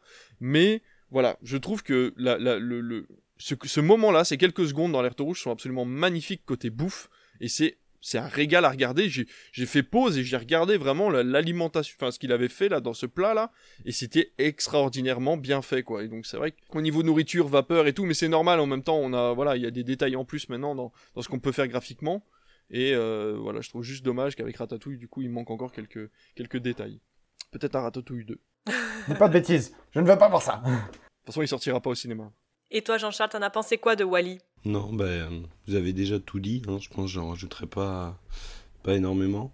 Un très beau film sur euh, une critique de la société. Le film est sorti, on a dit, en 2008. Et euh, déjà en 2008, il pouvait poser des problèmes qui se posent aujourd'hui, 2022. Donc non, euh, en avance sur son temps, euh, très joli, très émouvant. Et, et non, ouais, c'est un très beau film, c'est un très beau Pixar. Euh, c'est le tout premier que j'ai vu, c'est la première fois que j'ai pleuré devant un Pixar. Non, rien de plus à rajouter, vous avez tout dit. Oh là là, cette, cette scène là, quand ça lui change sa, sa carte mère, et du coup lui il reprend son travail comme si de rien n'était, et elle est en mode Wally, Wally Et toi t'es en mode, tu sais, il est comme ça. Mais oui. Et en fait, c'est ça le truc qui est fou, c'est que ils arrivent à travers le personnage, du coup à travers ses yeux, à travers ses mimiques, à donner vie, en fait, à donner vraiment une humanité au, robot. En quelques, quelques instants, à la toute fin du film, ils te retirent ce côté-là, toute cette vie, ils, te le rendent vraiment robotique. Et là, tu fais waouh. T'as l'impression qu'il a vraiment perdu tous ses sentiments en, en un claquement de doigts. C'est assez horrible, genre, à vivre. Et au moment où, du coup, il reprend euh, ce truc, c'est le. Recalibrage des yeux. C'est ça, il recalibre ses yeux, il fait tout le, tout le, la réinitialisation, et quand il repart, c'est. Je crois que c'est ouais, c'est l'un des trucs les plus touchants que j'ai jamais vu. Mais euh, en plus, il est euh, tout se joue sur l'inversion des rôles, c'est-à-dire que Wally dès le début est un est un robot qui a des sentiments, alors que tous les humains qui sont dans le vaisseau sont hyper robotisés et hyper euh, ca- ca- cadrés, c'est-à-dire qu'ils ils suivent des lignes, ils sont dans des sièges, ils ont des euh, des réglementations, ils ont des choses à faire dans leur journée qui sont hyper réglementées, alors que justement Wally a cette liberté dès le début. C'est un robot qui a des sentiments, alors que les humains n'en ont plus. Et, euh, tu vois, au moment où il découvre cette petite plante qui est sortie de terre, le, la découverte, il, est- il est aux anges, quoi. Alors que les humains en ont rien à péter au début, ils comprennent même pas ce que c'est, ils savent même pas ce que c'est. J'ai juste une question, si vous savez me répondre, pourquoi ils ont foutu des vrais humains dans les publicités du vaisseau au début? Je n'ai pas compris. Bah, puis même, les scènes du président, enfin du chef de BNL, pareil, c'est un humain. Et genre, pareil, j'étais en mode, bah, ça gâche un peu le truc. Moi j'ai vu ça comme une référence au, F- aux jeux vidéo un peu en FMV à l'époque où on faisait beaucoup d'humains sur fond vert un peu moche. Et tout ce côté un petit peu années 80 science-fiction où le fond vert était vraiment dégueulasse, mais ça n'a rien à faire là. C'est-à-dire que Bah, ils l'ont jamais fait avant et je comprends pas pourquoi ils le feraient maintenant. Donc voilà, j'ai j'ai eu un peu de mal avec ça, j'ai pas compris. Pour le coup, euh, perso, en revoyant le film là, je me suis dit que c'était utile dans le système euh, de l'humanisation. C'est le côté, on s'identifie à cette planète. C'est vraiment au- au- pas, pas forcément la pub, mais plus le côté, euh, le responsable de BNL, du coup, qui donne un message en mode, euh, qui parle des humains et tout ça. Je trouve que ça va être, c'est plus- c'est c'est sûrement plus facile de, de se dire, ok, c'est un humain, on, on parle de nous. Genre là, en fait, ce qui se passe, c'est vraiment notre, euh, Ouais, c'est la Terre. Ça c'est peut, la Terre. pas une, une planète autre. Ah ouais. Et peut-être que faire une, un personnage en, en 3D aurait rendu la chose un peu moins impactante. Grave, ouais, tout à fait. Ouais, c'est pas con. Ouais, ouais, effectivement, bien vu. Et pour le coup, je sais pas si vous avez quelque chose d'autre à dire, mais j'aimerais rebondir sur ce que tu, ce que tu as dit euh, tout à l'heure. Tu dis, euh, dans tous les cas, la Terre va nous donner une, une seconde chance ou euh, tout ça. Du coup, je finirai sur une petite citation euh, d'un autre film grandiose, La vie trouve toujours un chemin. T'es sûr que c'est grandiose? Il paraît que Jean-Charles, euh, il le trouve pas si grandiose que ça. oui, bah l'original est grandiose. Ah oui, d'accord, ok. Alors, après côté critique presse, le journal du dimanche disait Derrière le divertissement mêlant humour, aventure et romance se cache un film d'auteur d'une poésie infinie et bouleversante. Première, quant à lui, nous disait L'histoire est racontée d'une façon qui se rapproche de la notion de cinéma pur, un équilibre idéal entre l'image, le mouvement et le son pour un résultat à la fois beau, émouvant et compréhensible par tous. Meilleure critique ever. On se demande bien pourquoi. En toute objectivité. Finissons donc avec notre quatrième et dernier film. Cette fois, nous faisons un bond dans le temps et nous allons en 2017 avec le film Coco.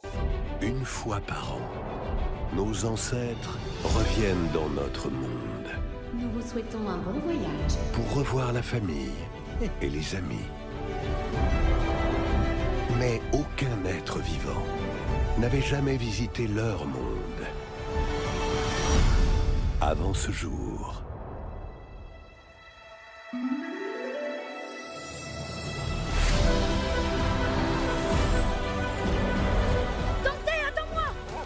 Dois rester avec moi. On ne sait pas où on est.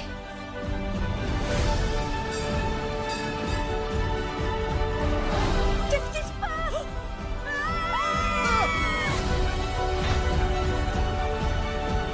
Miguel? Maman Imelda, toujours aussi belle. Qu'est-ce que c'est que ce cirque? Mais alors, c'est pas un rêve. Vous êtes tous vraiment là.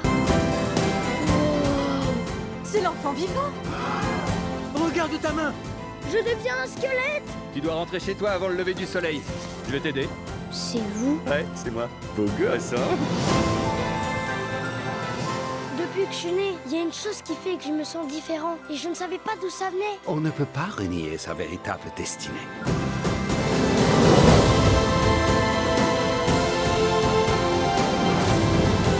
Dans ma famille, on n'est pas toujours d'accord sur tout. Mais on reste soudés.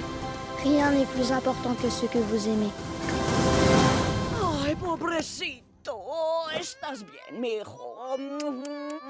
Sorti en novembre 2017, réalisé par Lee Unkrich, également réalisateur de Monstres et compagnie, pour une durée de 1h45 minutes. Depuis déjà plusieurs générations, la musique est bannie dans la famille de Miguel. Un vrai déchirement pour le jeune garçon dont le rêve ultime est de devenir un musicien comme son idole Ernesto de la Cruz. Bien décidé à prouver son talent, Miguel, par un étrange concours de circonstances, se retrouve propulsé dans un endroit aussi étonnant que coloré, le pays des morts. Il se liera d'amitié avec Hector, ensemble ils vont accomplir un voyage extraordinaire qui leur révélera la véritable histoire qui se cache derrière celle de la famille de Miguel. Petit point box-office, d'après vous, combien d'entrées a fait Coco en France 4 millions. 5. Ah putain, j'ai cru que David, j'ai cru que t'allais dire 3,5 millions. J'ai hésité, je me suis dit, ah, je sais pas. eh ben, je te le vole. Alors 3, 3,5 et 4. Mais tu es le plus proche, David, c'est 4,5 millions d'entrées Ah bah voilà. La chance revient, la chance revient. Merci. Jean-Charles, par élimination, c'est toi qui as choisi donc Coco, dis-nous pourquoi. Ça fait très longtemps que j'entends parler de Coco euh, j'ai jamais pris le temps de le regarder. Et euh, là, du coup, euh, c'était l'occasion. Pourquoi Pixar? Pourquoi vous faites des choses comme ça? Pas bien, non. J'avais pas de bouteille d'eau à, proximité pour me recharger en eau parce que. Oh là là, ouais. Donc, non, Pixar qui arrive à donner une, un axe très poétique à la mort, qui arrive à aborder ça sur.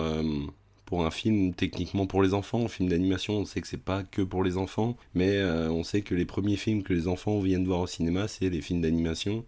Donc forcément, et avoir euh, un film d'animation axé sur la mort qui va attirer forcément quelques enfants en salle, c'est fort et euh, c'est fort en émotion. Alors tout de suite, moi, quand j'ai entendu parler de Coco, on m'a dit oh la musique, la musique. Je n'ai pas du tout accroché à la musique de Coco. Je dois être honnête. Certains vont pleurer. J'en vois déjà un qui pleure. Mais non, ouais, voilà, c'est pas c'est pas ma cam en termes de musique. Mais mis à part ça, voilà, tout est magnifique. Je veux dire, visuellement, c'est magnifique. Euh, que ce soit euh, Miguel qui euh, qui est en train de disparaître et du coup on voit son corps qui est transparent et on voit tous ses os qui commencent à apparaître au fur et à mesure. C'est très très beau. Et non, ouais, on sent on sent encore une fois un gap par rapport au film précédent. Et cette fin, cette fin, mon dieu, mais quand la quand la mama euh, franchement, en plus, euh, je vais être honnête, j'ai regardé le film dans l'avion, j'étais euh, en direction de Cannes, et j'ai regardé le film dans l'avion, donc plongé à fond sur la tablette avec les écouteurs. Donc j'ai regardé le film en deux fois, parce que le trajet n'était pas assez long pour le voir en une seule fois. Et du coup, j'ai repris le film au- retour. Et puis voilà, je regardais comme ça, mais sans être plus, pas inintéressé, mais j'étais un peut-être un peu moins dedans que, euh, que pour la première partie. Et bon Dieu, j'ai pleuré quand même, quoi. Le, film, au moment où la, où la scène s'est passée, où, euh, où euh, la mama, spoil, la mama meurt, et donc où l'année d'après, on a le retour de la fête des morts, et on voit la mama apparaître, mais oh là là là là, mon Dieu. Je, je me suis vidé de toutes les larmes encore présentes dans mon corps. Et euh, non, ouais, voilà, c'est très très beau, une très belle histoire, Et visuellement, même, c'est euh, hyper propre. En plus, le réalisateur a, de la patte. hein. Il a déjà réalisé euh, les Toy Story, les Cars. C'est très fort en émotion, c'est très beau et ça aborde un, thème pas évident, notamment pour, enfin, pour tout le monde, mais principalement pour les enfants. Et non, franchement, très, très, très beau Pixar. Chapeau Disney, chapeau Pixar. Donnez-nous en plus, on en veut plus des, des films d'animation comme ça. Et toi, David, qu'est-ce que tu en as pensé de Coco? Et bah c'est vachement bien. Coco. Ah. En fait, je me rends compte que je suis moins boomer que, que prévu. Je suis moins, moins réfractaire que prévu. au début, et puis là, ça va. Ouais, mais parce que le studio s'est amélioré. On a réussi à l'attendrir. Ouais, voilà, c'est ça. Non, mais il y, a- il y a un truc comme ça, c'est-à-dire que là, euh, Pixar est vraiment en accord avec son temps, avec Coco. Ils ont décidé de partir dans un autre pays, une autre culture, euh, une autre façon de penser, un enseignement différent pour les enfants. C'est des thèmes qui sont rarement abordés. euh, voilà, euh, Disney avait fait des tentatives un petit peu de ce côté-là, mais ça avait pas trop. euh, pas trop plus aux parents, on va dire, entre guillemets, mais là, Coco, pff, moi, je voyais, euh, je l'ai repassé, euh, quand est-ce que je l'ai repassé? Je l'ai repassé à la réouverture des cinémas au mois de mai dernier. Et, euh, et tout le monde sortait en pleurant, quoi. Les parents, les enfants, t'as même des enfants qui sortaient au milieu de la séance, parce que bon, ça faisait un peu peur quand même, tous ces squelettes là. Mais en même temps, l'enfant voulait quand même y retourner après pour savoir la suite de l'histoire et comment ça finit, etc. Donc euh, j'ai trouvé ça très bien. Le rapport à la mort du côté des Mexicains qui est vraiment très intéressant. Moi j'apprécie, beaucoup, même si je me suis jamais renseigné plus que ça, mais j'aime beaucoup la vision qu'on en a en fait, euh, justement de, faire quelque chose de festif autour de la mort plutôt que quelque chose de lugubre. J'ai connu assez de morts euh, et assez de décès dans ma famille pour savoir que je préférerais franchement avoir ce genre de de, de fête là plutôt que des recueils européens on va dire. Donc voilà, moi j'apprécie les musiques de Coco, je les trouve chouettes. euh, à voir pour les écouter en version originale, c'est un peu comme Encanto. Je sais pas quelle est la version originale en fait de la chanson, si elle a été faite en, en espagnol, en anglais ou en français. La version française est assez intéressante, j'ai pas écouté la version anglaise, mais j'ose espérer que de base les paroles étaient écrites en espagnol. Mais euh, voilà, c'est peu de choses à rajouter puisque Jean-Charles en a déjà beaucoup dit. Mais euh, effectivement, on sent qu'en 2017, ils avaient tous les bagages et toutes les clés en main que pour faire quelque chose qui tenait la route sans défaut et sans a priori. Même si apparemment des personnes sont en train de revenir sur Coco, ils sont en train de dire que du côté mexicain, le film est quand même pas totalement apprécié, qu'il y a quand même pas mal de stéréotypes qui sont un peu erronés autour de la croyance euh, des morts, etc. Voilà, mais bon, de toute façon, c'est impossible de faire un film parfait, et je pense qu'encore une fois, c'est une excellente porte d'entrée sur le deuil et le recueil et le souvenir aussi qu'on peut avoir de la famille. Et C'est très important, et finalement, c'est vrai que moi, depuis que j'ai vu Coco, j'essaye de garder des photos, des choses comme ça, de personnes qui sont décédées dans ma famille, parce qu'en fait, euh, on se rend pas compte, mais le souvenir, ne serait-ce que pour nous et pour la paix intérieure, c'est quelque chose de très très utile et de nécessaire, je pense, pour pouvoir avancer dans la vie. Donc euh, voilà, non, non, Coco, c'est c'est quelque chose de, de très très très bien. Et toi, Aurélien, qu'est-ce que tu en as pensé de Coco? Ah, franchement, là, déjà, c'est dur. On est en train de plomber l'ambiance. On va tout chialer, hein, je vous le dis, la- avant la fin de l'émission, on chiale tous. Tu n'as pas pu le faire en 2007, celui-là, non mais n'empêche. Coco, c'est vraiment incroyable. euh, Ça, bah, comme tu, comme, de toute façon, ça, pareil, encore une fois, ça a été dit. Ça aborde vraiment le sujet de la mort qui est pas facile à aborder et dont peu ont réussi à, enfin, ont essayé surtout à, à en parler. Euh, Pixar, là où ils ont réussi, c'est que oui, bon, déjà ils ont choisi le côté, le point de vue mexicain, et du coup, c'est vraiment beau parce que de base, en fait, si, si on en croit en tout cas Pixar, le point de vue mexicain sur la mort est vraiment intéressant. Le côté double mort, tu meurs non seulement, enfin, ta vie se finit à un moment, mais spirituellement, tu décèdes quand tes histoires ou quand on t'oublie totalement. C'est-à-dire quand il n'y a plus personne pour raconter tes histoires ou pour raconter la vie que tu as eue. Pour le coup, j'adore cette vision, euh, cette vision des choses parce qu'au final, ça, ça nous fait dire que, bah, en fait, c'est nous, du coup, euh, l'héritage qu'on qu'on reçoit des anciens, c'est à la fois euh, matériel, mais aussi en même temps spirituel. C'est-à-dire qu'on va devoir euh, transmettre leurs idées et, et tout ça pour les faire vivre un maximum et les, les, les faire, ouais, continuer de les faire vivre aussi longtemps, aussi longtemps que possible. Et donc ça, vraiment, je trouve ça hyper intéressant, la façon dont c'est fait. Pour le coup, le personnage, euh, le personnage de, Miguel euh, est, juste, euh, est juste incroyable. C'est un enfant, vraiment tout ce qu'il y a de plus banal, qui veut juste vivre sa passion, qui rêve et qui se retrouve en fait obligé d'abandonner son rêve parce que sa famille veut pas. Là, je trouve ça assez simple dans ce côté-là. Après, c'est peut-être c'est peut-être mon point de vue aussi, mais le côté c'est classique. Le je voudrais faire quelque chose, ma famille le refuse, je vais me rebeller, je vais le faire quand même. C'est assez simple, mais en même temps, c'est vraiment juste un détail qui permet de lancer l'histoire, et, euh, et ça, c'est vraiment intéressant. Tout le point de vue du monde des morts, euh, déjà, bah, les couleurs, les couleurs, tout ce qui est rouge, tout ce qui est orange, vraiment, ça fourmille. C'est chaud. Quand tu vois Coco, t'as chaud, parce que tu ressens ce sentiment de chaleur mexicaine. T'as tout le, le- les, petites feuilles euh, qui, qui vont dans tous les sens, qui vraiment nous, nous, nous donnent juste envie, c'est ça, de prendre une guitare, de gratter dessus et de se mettre à danser, quoi. Même si je sais absolument pas jouer de la guitare. Mais c'est voilà, c'est vraiment le truc qu'on ressent pendant, pendant les, les- les deux heures de film, je sais plus combien il dure, un peu moins de deux heures, je crois. Pour le coup, moi, les squelettes m'ont pas dérangé. Enfin, euh, ça m'a un, peu saoulé les, les, les- effets, euh, tu sais, je retire ma tête, je fais mes trucs. À un moment donné, c'est bon, on a compris, passe à autre chose. Par contre, ça faisait longtemps que ça me l'avait pas fait, c'est la révélation finale. Je l'avais pas vu venir du tout. Spoiler, on découvre que euh, du coup le, musicien euh, qui, l'adore depuis toujours et qui il, est persuadé que c'est son, euh, c'est son euh, arrière-arrière-grand-père, je crois, ou son arrière-grand-père, bref.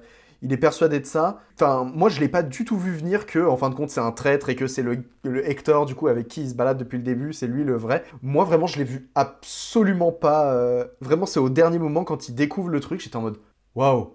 Waouh, waouh, waouh, vous êtes vraiment en train de faire ça là C'est le retournement de situation m'a bluffé et, j'ai vraiment beaucoup aimé la relation du coup qui se crée sans le savoir entre bah, Hector et Miguel, du coup qui va vraiment avoir ce- cette relation un peu euh, bah, de paternité qui va se développer, c'est léger mais qui va se développer peu à peu. Lui il va le pousser dans la musique en mode hey vas-y c'est bien de vivre de sa passion.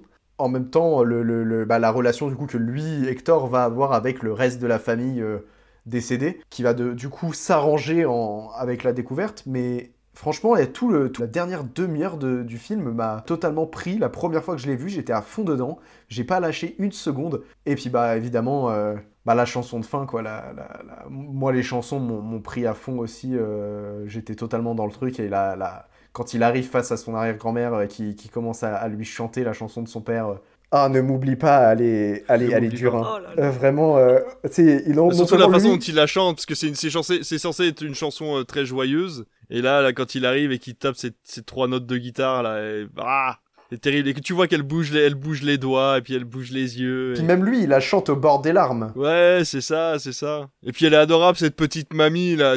Enfin, ouais, et puis tu vois qu'elle est, enfin, tu sais, c'est, ouais, je sais pas, c'est vraiment la mamie, quoi. sens que c'est la, la mamie gâteau, tu vois, que- qui, va faire des câlins à tous ses petits-enfants et que... Puis il est, il est, il est si innocent, lui, Miguel, en fait, parce qu'il voit qu'elle est un petit peu, bah, tu sais, elle commence à perdre un peu la mémoire et puis à être un petit peu sénile. Et il, tu vois, il vit avec, tu enfin, il y a ce côté familial qu'on a perdu, je trouve, en Europe, euh, ce côté du on vit tous ensemble et euh, il faut qu'on respecte les, les anciens, etc. Je trouve que ça c'est un peu perdu. Et c'est vrai que là, il y, a une, il y a une reconstruction de la famille dans Coco qui est hyper intéressante et qui, qui vaudrait le coup d'être étudiée, de se dire qu'on est peut-être dans le faux, nous, de notre côté, à, à laisser les anciens vivre en EHPAD, etc. Alors je sais que c'est quelque chose de très dur moralement de voir vieillir et mourir euh, des gens de sa famille, qu'on préfère les mettre un petit peu euh, sur le côté, mais on a aussi ce regret euh, bah, quand elles sont parties euh, de se dire bon bah on n'a peut-être pas passé assez de temps avec eux et, et ce côté souvenir partira peut-être plus vite. Donc voilà, après c'est bon c'est de la psychologie de comptoir, mais c'est vrai qu'il y a énormément de sujets importants qui sont abordés dans Coco à ce niveau-là et et si ne serait-ce que sur les millions de, télés- de spectateurs sur ce film-là, il y en a une dizaine qui ont changé leur façon de voir leur famille et qui ont euh, fait un grand pas en avant par rapport à ça, c'est déjà quelque chose de gagné, quoi. C'est ça. Ça pétait l'ambiance. Je suis désolé. Encore une fois, très fort hein, d'avoir ce double sens de lecture, euh, de le voir en tant qu'enfant et de le voir après en termes d'adulte. Tu vois, t'as toujours cette double lecture, je trouve. Enfin, t'as beaucoup cette double lecture chez Pixar et euh, toujours très intéressant. Même si Pixar commence tout doucement à tourner en rond, quoi. C'est-à-dire que les, les thématiques commencent, euh, on le voit avec Vice Versa, Soul et euh, Lucas. Malheureusement, c'est des thématiques qui commencent un petit peu à revenir et à ressasser, à se moderniser très légèrement parce que les, les tendances changent et les moralités aussi. Mais dans tous les cas, la base reste la même. Et dans Coco, ça n'est pas le cas, je trouve. Pour le coup, tu vois, euh, autant euh, pour Vice Versa et Soul, je suis assez d'accord, je trouve que ça tourne en rond et c'est un peu trop similaire. Pour le coup, je trouve que Lucas, il est assez, assez frais et il a réussi un peu à, à séparer de ce truc-là. Après, c'est totalement personnel, quoi. Mais... Bah, si, si voilà, s'il fallait en parler pendant deux minutes, c'est vrai que moi, Lucas, j'ai pas du tout apprécié. Je, je me suis vraiment ennuyé devant parce que je trouvais que ça avait quand même assez peu d'intérêt scénaristiquement. euh, je trouvais que c'était un peu simple. euh, la façon dont c'était expliqué, enfin voilà, c'est pas leur plus gros projet, c'est pas dommage, enfin c'est toujours dommage de ne pas voir un film sortir au cinéma, mais là on comprend le, dans l'urgence de Disney, on comprend pourquoi ils ont évité une sortie au cinéma de Lucas comparé à Soul qui même si scénaristiquement était un petit peu en dessous, graphiquement Soul avait sa place sur un grand écran. Et Alerte Rouge, j'en parle même pas. Je trouve que Alerte Rouge aurait dû sortir au cinéma, quoi qu'il en soit. Mais bon, bref. Ça, c'est Mais chose. du coup, pour revenir à Coco, tu vois, tu disais euh, c'est cool parce que du coup, ça apporte un, un- un vent frais par rapport à ce qu'ils faisaient. Ils ont réussi à se renouveler à ce moment-là. Mais c'est vrai que, euh, en fait, euh, après, enfin, j'ai- pas toute la chronologie de ce qu'ils ont fait, mais de- il me semble que dans cette période, ils ont fait aussi euh, Les Indestructibles 2. Toy Story 4 en fait qui se sont un peu suivis euh, ensemble et vraiment je trouve que bah pour le coup là en tout cas les trois je me souviens plus de qu'est-ce qui est sorti avant Coco bah Cars 3 bah c'est ça pour le coup le- l'ensemble en fait euh, à un moment donné ils ont réussi à reprendre un peu de poil de la bête et de et à se relancer en fait dans des nouvelles euh, thématiques qui, qui fait que c'était vraiment intéressant ils ont pu se, se- renouveler et en même temps apporter une nouvelle vision des choses du monde via, via plusieurs films. Après, oui, évidemment, là, depuis, depuis quelques films, euh, ça, se, Bah, ça redescend un peu. Même euh, en avant, euh, quand tu regardes, par... oui, c'est ça, c'est en avant qui malheureusement a eu très peu de temps en salle. C'est un film qui prend à contre-courant tout ce qu'a fait Pixar. Ils sont allés dans de l'heroic fantasy. Ils parlent de l'absence du père. Ils sont sur du road movie, euh, enfin fraternel. C'est quelque chose qu'ils n'avaient pas fait depuis, euh, bah, qu'ils avaient jamais fait. Et malheureusement, euh, bah, le confinement est arrivé entre temps et personne n'a entendu parler d'en avant. Alors que pour moi, alors les thématiques me parlent énormément, mais pour moi c'est un des meilleurs Pixar parce que justement c'est un des plus originaux. C'est celui qui a voulu aller le plus loin dans, euh, sa réflexion. Et c'est vrai qu'en avant, c'est vraiment, vraiment dommage euh, qu'il n'ait pas eu plus de succès parce que ça aurait plu à énormément de gamins de voir euh, des dragons, comment ça se passerait si euh, l'heroic fantasy était moderne en fait et vivait, euh, enfin, et si s'était adaptée à nos mœurs et coutumes. Donc voilà, je trouvais ça vraiment intéressant et il est sorti justement juste après Coco quoi. Donc c'est vrai que co- comme tu dis, depuis quelques années, ils ont mûri en fait dans leur sujet, dans leur façon d'aborder leurs personnages qui étaient déjà connus, hein, Cars 3, Toy Story 4, Indestructible 2. Ils ont réussi à reprendre des, euh, des personnages connus, des histoires connues et à moderniser les thèmes pour en faire quelque chose de plus profond et tout le monde le dit. Hein. Je, sais que les critiques et les retours critiques de Cars 3, Toy Story 4 et les Indestructibles 2, la plupart des gens le mettent, les mettent devant les opus précédents euh, au niveau de, de, de l'appréciation quoi. Donc c'est chouette de voir que Pixar s'améliore à ce niveau-là. Même si, bon, on a eu trois autres films là récemment sur ces trois dernières années euh, qui étaient un petit peu en dessous, je pense, que de ce qu'attendaient les gens.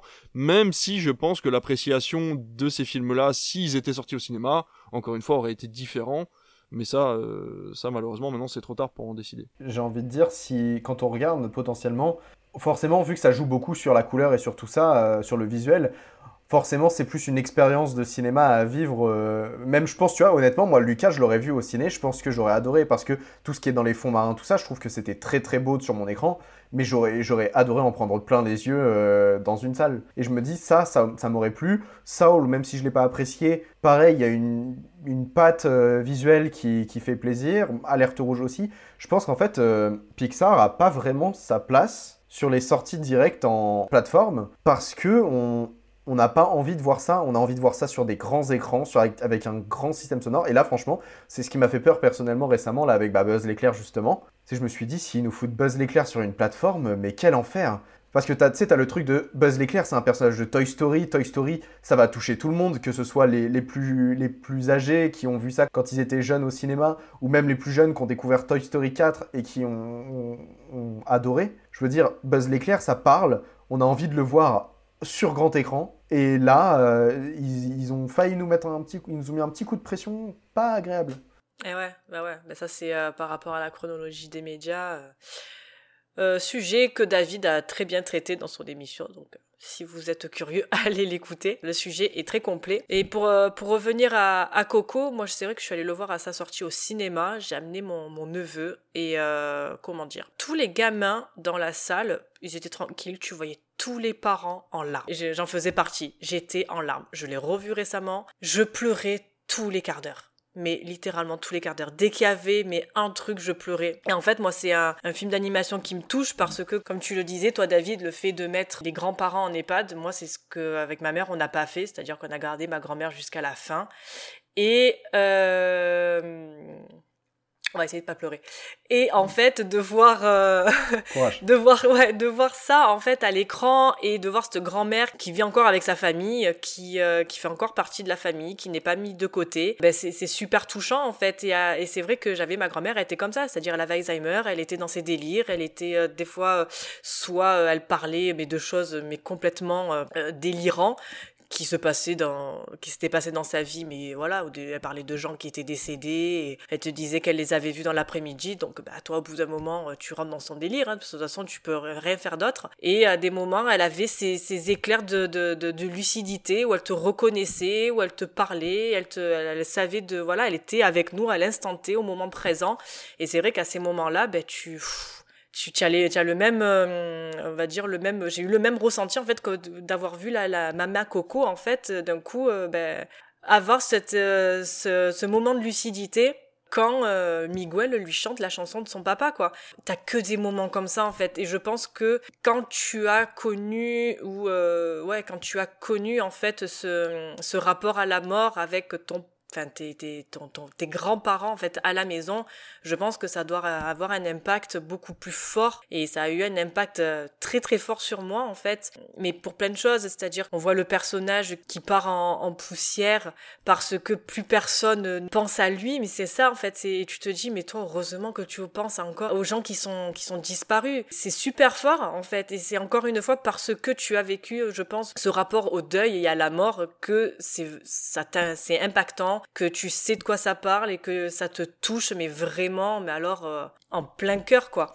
Et ouais, Coco, c'est, c'est, je, voilà, j'ai fini, j'étais un raisin sec, quoi. C'était, mais c'était horrible. C'est-à-dire que tu sens l'émotion arriver, les larmes, elles coulent, mais toi, tu en rigoles parce que tu fais, putain, mais c'est pas possible, en fait. Arrêtez, arrêtez parce que ça devient, ça devient vraiment euh, trop trop pour moi quoi. Et euh, mais non Coco vraiment euh, c'est le, le, meilleur Pixar sur enfin le meilleur Pixar. Je pense que c'est même le meilleur film d'animation même dessin animé. Je, après à ma connaissance je ne vois pas d'autres dessins animés qui a traité ce sujet là d'une aussi belle façon. Moi niveau visuel je me suis dit putain c'est un, un os funèbre de Tim Burton mais avec des couleurs voilà, je me suis dit, ok, c'est un gars qui va dans le royaume des, des morts, donc tu as d'un côté Coco qui, ça pète de couleurs de partout, et tu as de l'autre côté euh, Tim Burton, super gothique et super noir, avec ses noces funèbres c'est pas le même délire, ça ne parle pas des mêmes choses, mais voilà, sur le, on va dire, sur le, le, le papier, vraiment sur la base des bases, des, des, des, bases les plus, les plus simplissimes, c'est un peu le même, la même chose. Mais euh, ouais, Coco, non, c'est, c'est, c'est trop d'émotions. c'est trop d'émotions, c'est, voilà, je le reverrai pas dans le sens où c'est bon, mon, ma tolérance là, elle un peu plus. Le quota larme, ouais, le quota Ouais, ouais, ouais, puis j'ai la, ouais, moi j'ai trop l'alarme facile en plus. Dès que ça touche le deuil, dès que ça touche les grands-parents, enfin, moi je vois par exemple Titanic, à tout le monde qui pleure pour Jack. Non, moi c'est les deux petits vieux sur le lit, quoi. Enfin, c'est horrible. Ces deux petits vieux sur le lit ou la, la, la mamie à la fin qui, qui jette son, son collier parce que, en fait, elle se débarrasse d'un poids et tu la vois, elle est heureuse, elle est bien, puis à la fin, bon, théorie ou pas théorie, à la fin, normalement, elle est censée mourir et retrouver Jack sur le, sur le Titanic. Mais moi, ce sont ces scènes-là, moi, qui m'ont fait pleurer. C'est la grand-mère, ce sont les petits vieux, c'est, voilà. Alors, est-ce que je fais euh, un transfert? Je sais pas. Mais voilà, dès qu'il y a un truc comme ça dans des films, euh, que ça soit dessins animés, films d'animation ou films tout court, Oh là là, c'est, horrible. Le rapport au deuil, c'est horrible. Je n'ai pas encore vu Amour de Hanneke, mais je sais que de toute façon, je vais mourir.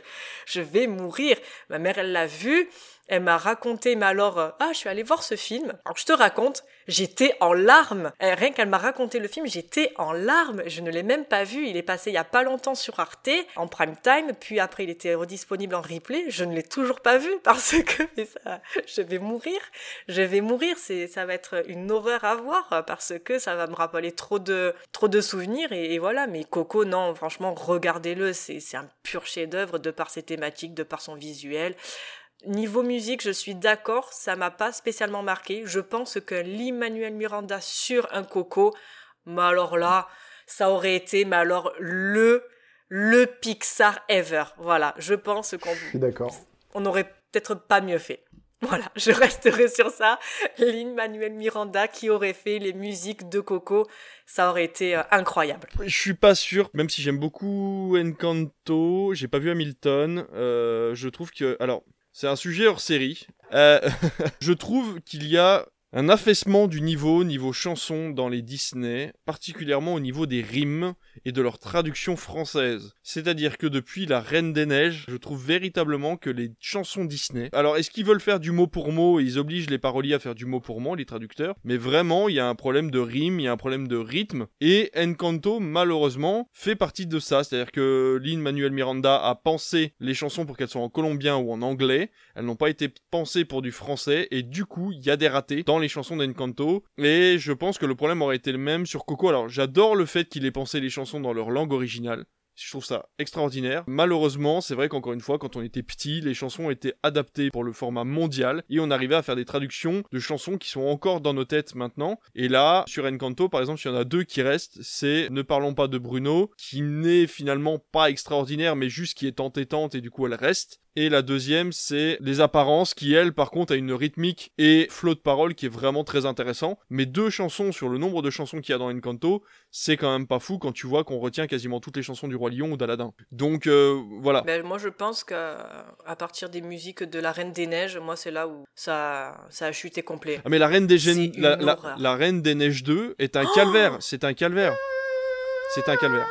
Je suis ta boussole, je sais pas quoi. Je suis allée avec ma nièce parce qu'elle était plus petite, elle avait aimé donc la Reine des Neiges. Elle m'a dit allez, on va voir la Reine des Neiges 2. Bah, si tu veux. On est allé voir ça. Écoute-moi. On s'est regardé quand il y avait les musiques. On s'est dit mais ils sont sérieux en fait? Tu es ma boussole. Je sais pas quoi c'est la musique de Christophe. Oh Ah mais la chanson de Christophe Dieu, est une un horreur. Et la, la chanson qu'elle, euh, la chanson dans la caverne là quand euh, le- le- le- le- elle vient de se faire euh, congeler là, et donc l'autre du coup vient de perdre Olaf machin et elle commence à chanter ou elle va perdre Olaf, je sais plus. Les paroles, il y a aucune rime. Les paroles ne veulent rien dire et en fait au milieu de la chanson, elle repart. Et la meuf vient de perdre sa sœur littéralement. hein. La, la sœur vient d'être congelée, elle vient de perdre son bonhomme de neige. Il y a plus rien. Elle va perdre son royaume et la meuf est en mode Allez, repartons du bon pied. Et hop, pendant la chanson, et hop, elle repart et elle va sauver l'univers. Et du coup, et voilà, et même les, les paroles de chanson, et ça fait deux, trois fois, bah, parce que moi, ma petite, elle adore la Reine des Neiges, donc elle regarde le 2, mais elle a 4 ans, elle comprend pas vraiment, tu vois, elle regarde juste pour les images, puis pour la Reine des Neiges. Mais scénaristiquement, ça vaut rien, les chansons valent rien.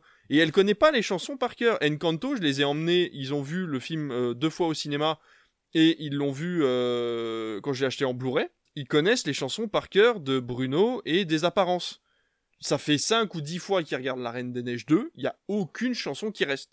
Et ça, c'est le principe même des derniers Disney, je trouve. Et c'est pour ça que, effectivement, j'adore Lin-Manuel Miranda. Ce qu'il a fait sur, en version originale sur Encanto est très très beau. De ce que j'ai pu voir aussi sur euh, le film dont on parle, dont il a regardé les 15 premières minutes. In the Heights, d'où l'on vient. Voilà, In the Heights, voilà, le travail qui a été fait sur In the Heights a l'air très Incroyable très très euh, intéressant. Mais voilà, j'ai peur que sur Coco, malheureusement, ce, co- ce côté traduction française sur les chansons de Coco est desservi, je pense. Alors que là, je trouve que les paroles sont plutôt bien traduites. Et pour le coup, euh, là où euh, on peut, enfin, même si vous, dites, vous disiez les chansons de Coco vous ont pas forcément euh, transcendé ou tout ça, encore une fois, c'est Pixar et non Disney. Oui. En fait, vraiment Disney, on est habitué aux, chansons tout le temps, tout Ils le temps, pas tout le temps. Et du coup, c'est pour ça qu'on a euh, un peu de mal en plus à faire la, la- voilà. Mais Pixar, on fait très peu de, de films où les personnages vont vraiment chanter où il y a vraiment des passages chantés et tout ça. C'est vrai que c'est ah, vraiment rare dans leur cinéma. Et là, moi, je trouve que pour une fois, ils le font et ils m'ont pris. Genre vraiment, moi, j'ai adoré. Même si, oui, évidemment, je m'en souviens pas forcément tout. Je trouve que ça marche bien. Toutes les chansons sont justifiées. Parce qu'il y a des chansons parce qu'il est musicien. Et à chaque fois qu'il chante, il chante parce qu'il est sur scène ou parce qu'il chante pour quelqu'un. Il se met pas à chanter au milieu de tout le monde et tout le monde le suit en mode Eh, on va chanter avec toi parce qu'on est dans un village où tout le monde chante. Tu vois, c'est pas la belle et la bête genre bonjour, bonjour, bonjour.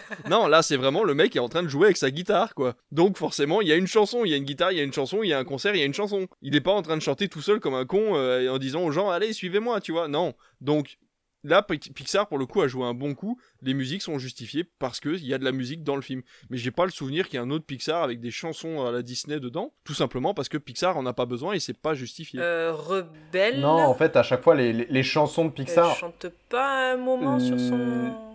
ils chantent pas. Ashanti, Ashanti, il y a une chanson. Il doit y avoir une chanson à un moment. C'est un Pixar, Rebelle? Ouais, c'est un Pixar. Merde. Pour le coup, en fait, Pixar, souvent, eux, ils ont des chansons. Pixar a fait une princesse Disney? Eh oui. Ils ont fait une princesse. Et en fait, pour- voilà, Pixar, pour le coup, eux, ils ont des chansons, mais c'est pas forcément les chansons euh, chantés par les, dans, par les personnages dans le, dans le film. Ouais. On pense à par exemple euh, ton ami, euh, ton ami c'est moi euh, Oui. dans Toy Story. C'est pas chanté par les personnages, c'est une chanson autre pour le générique. Pareil pour, bah, comme on disait, là-haut, la, la, la chanson d'introduction de là-haut, elle brise le cœur, alors que même, enfin, dès qu'on l'entend. Et pour le coup, c'est pas une chanson, enfin, c'est juste, c'est juste une, une musique. C'est de la musique. Et c'est pas intégré. Oui, c'est juste de la musique. C'est juste, c'est pas intégré dans le dans le film euh, directement au personnage. Mais je crois qu'à part Je suis ton ami euh, et Rebelle, du coup. Je, bah moi, moi pour le coup, des, des chansons chantées, tu parles? Ouais.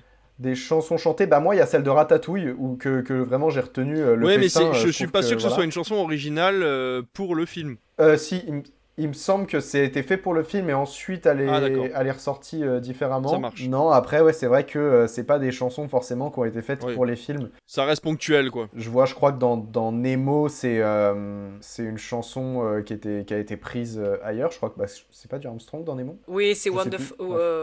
ah, Wonder Wo- Non, merde. Wonderful World Oui, c'est ça. Wonderful Ouais, World, ça. Voilà, Wonderful C'est ça. World. C'est possible. Classy skies of blue. Oui, c'est ça en fait. Il y a jamais vraiment de chanson à part là. Et je trouve que pour une première, ils s'en sont très bien sortis. Oui, oui, oui, ah bah oui, oui, oui, oui, oui, non, mais bien sûr, bien sûr, oui, oui. Mais parce qu'il y a eu un travail de parolier de chez Disney, je pense aussi derrière, parce que c'est pas leur job, euh, c'est pas leur job à la base, quoi. Côté critique presse, euh, le journal du dimanche, encore une fois, nous disait au son des guitares des mariachi, maria- des mariachi, Mariaki. mariachi. Quoi, c'est comme les gnocchi. Mariaki. C'est comme les gnocchi. c'est comme les gnocchi. Donc au son des guitares et des mariachis, ce film bouleversant, résolument positif et coloré est une réussite totale, équilibrant action, humour et tendresse, enthousiasme et sagesse. Bah oui. Première, qui va être beaucoup moins dithyrambique, nous disait Coco souffre pourtant d'un certain manque d'originalité en ne parvenant pas à se détacher de la formule Pixar, voire de la formule Disney. Même s'ils sont souvent intéressants, on retrouve de nombreux éléments déjà développés dans d'autres films d'animation du studio. Euh, je trouve ça un peu con de se détacher de la formule Pixar, sachant que c'est du Pixar. Bah non, ouais, le, le, le mec a clairement pas vu le dessin animé, quoi. Parce que justement, il, on, on vient de se déchaîner à dire qu'il était sorti de la formule et que justement, il avait abordé des thèmes qu'on avait, enfin, qu'on avait jamais abordé dans un Pixar avant. Et pour le coup, les Pixar, on les a tous vus, quoi. Donc, euh, Puis même le côté Disney est absolument pas présent quoi. En fait, le gars il a entendu trois chansons, il s'est dit tiens c'est Disney. Non, mais il a vu trois couleurs aussi, tu vois. Il a vu du, il a vu du violet, de l'orange et du bleu. Il s'est dit, ok, il y a trop de couleurs, c'est un Disney. Alors que rien à voir, c'est juste que la, je peux déjà dire la religion mexicaine, mais le, La culture. la culture, merci, la culture mexicaine, du coup, euh, voilà, fait que ils ont, ils ont, ils ont ce côté très coloré. Ouais, je suis pas, voilà, pour d'habitude, je suis plutôt d'accord, mais là, c'est vrai que première, ils ont un peu déconné. Peut-être que c'est pas leur cas, mais finalement, les Pixar. hein. Vous vous souvenez, il y a 3 ans, on avait dit que Coco c'était nul, eh ben, euh, je vous emmerde. bah c'était pas vrai. c'est pas vrai. C'est pas vrai D'abord. Ouais, c'est pas vrai d'abord. D'abord. Du coup, petit disclaimer à nos auditeurs, si vous décidez euh, de regarder Coco dans les prochains jours euh, caniculaires qui vont toucher la France, je vous invite à vous équiper d'un bon pack d'eau directement parce qu'une bouteille Ah ne suffira pas. La déshydratation, c'est compliqué. Clairement pas. Après euh, la critique de la presse, on va voir ce que pensent les internautes avec le courrier.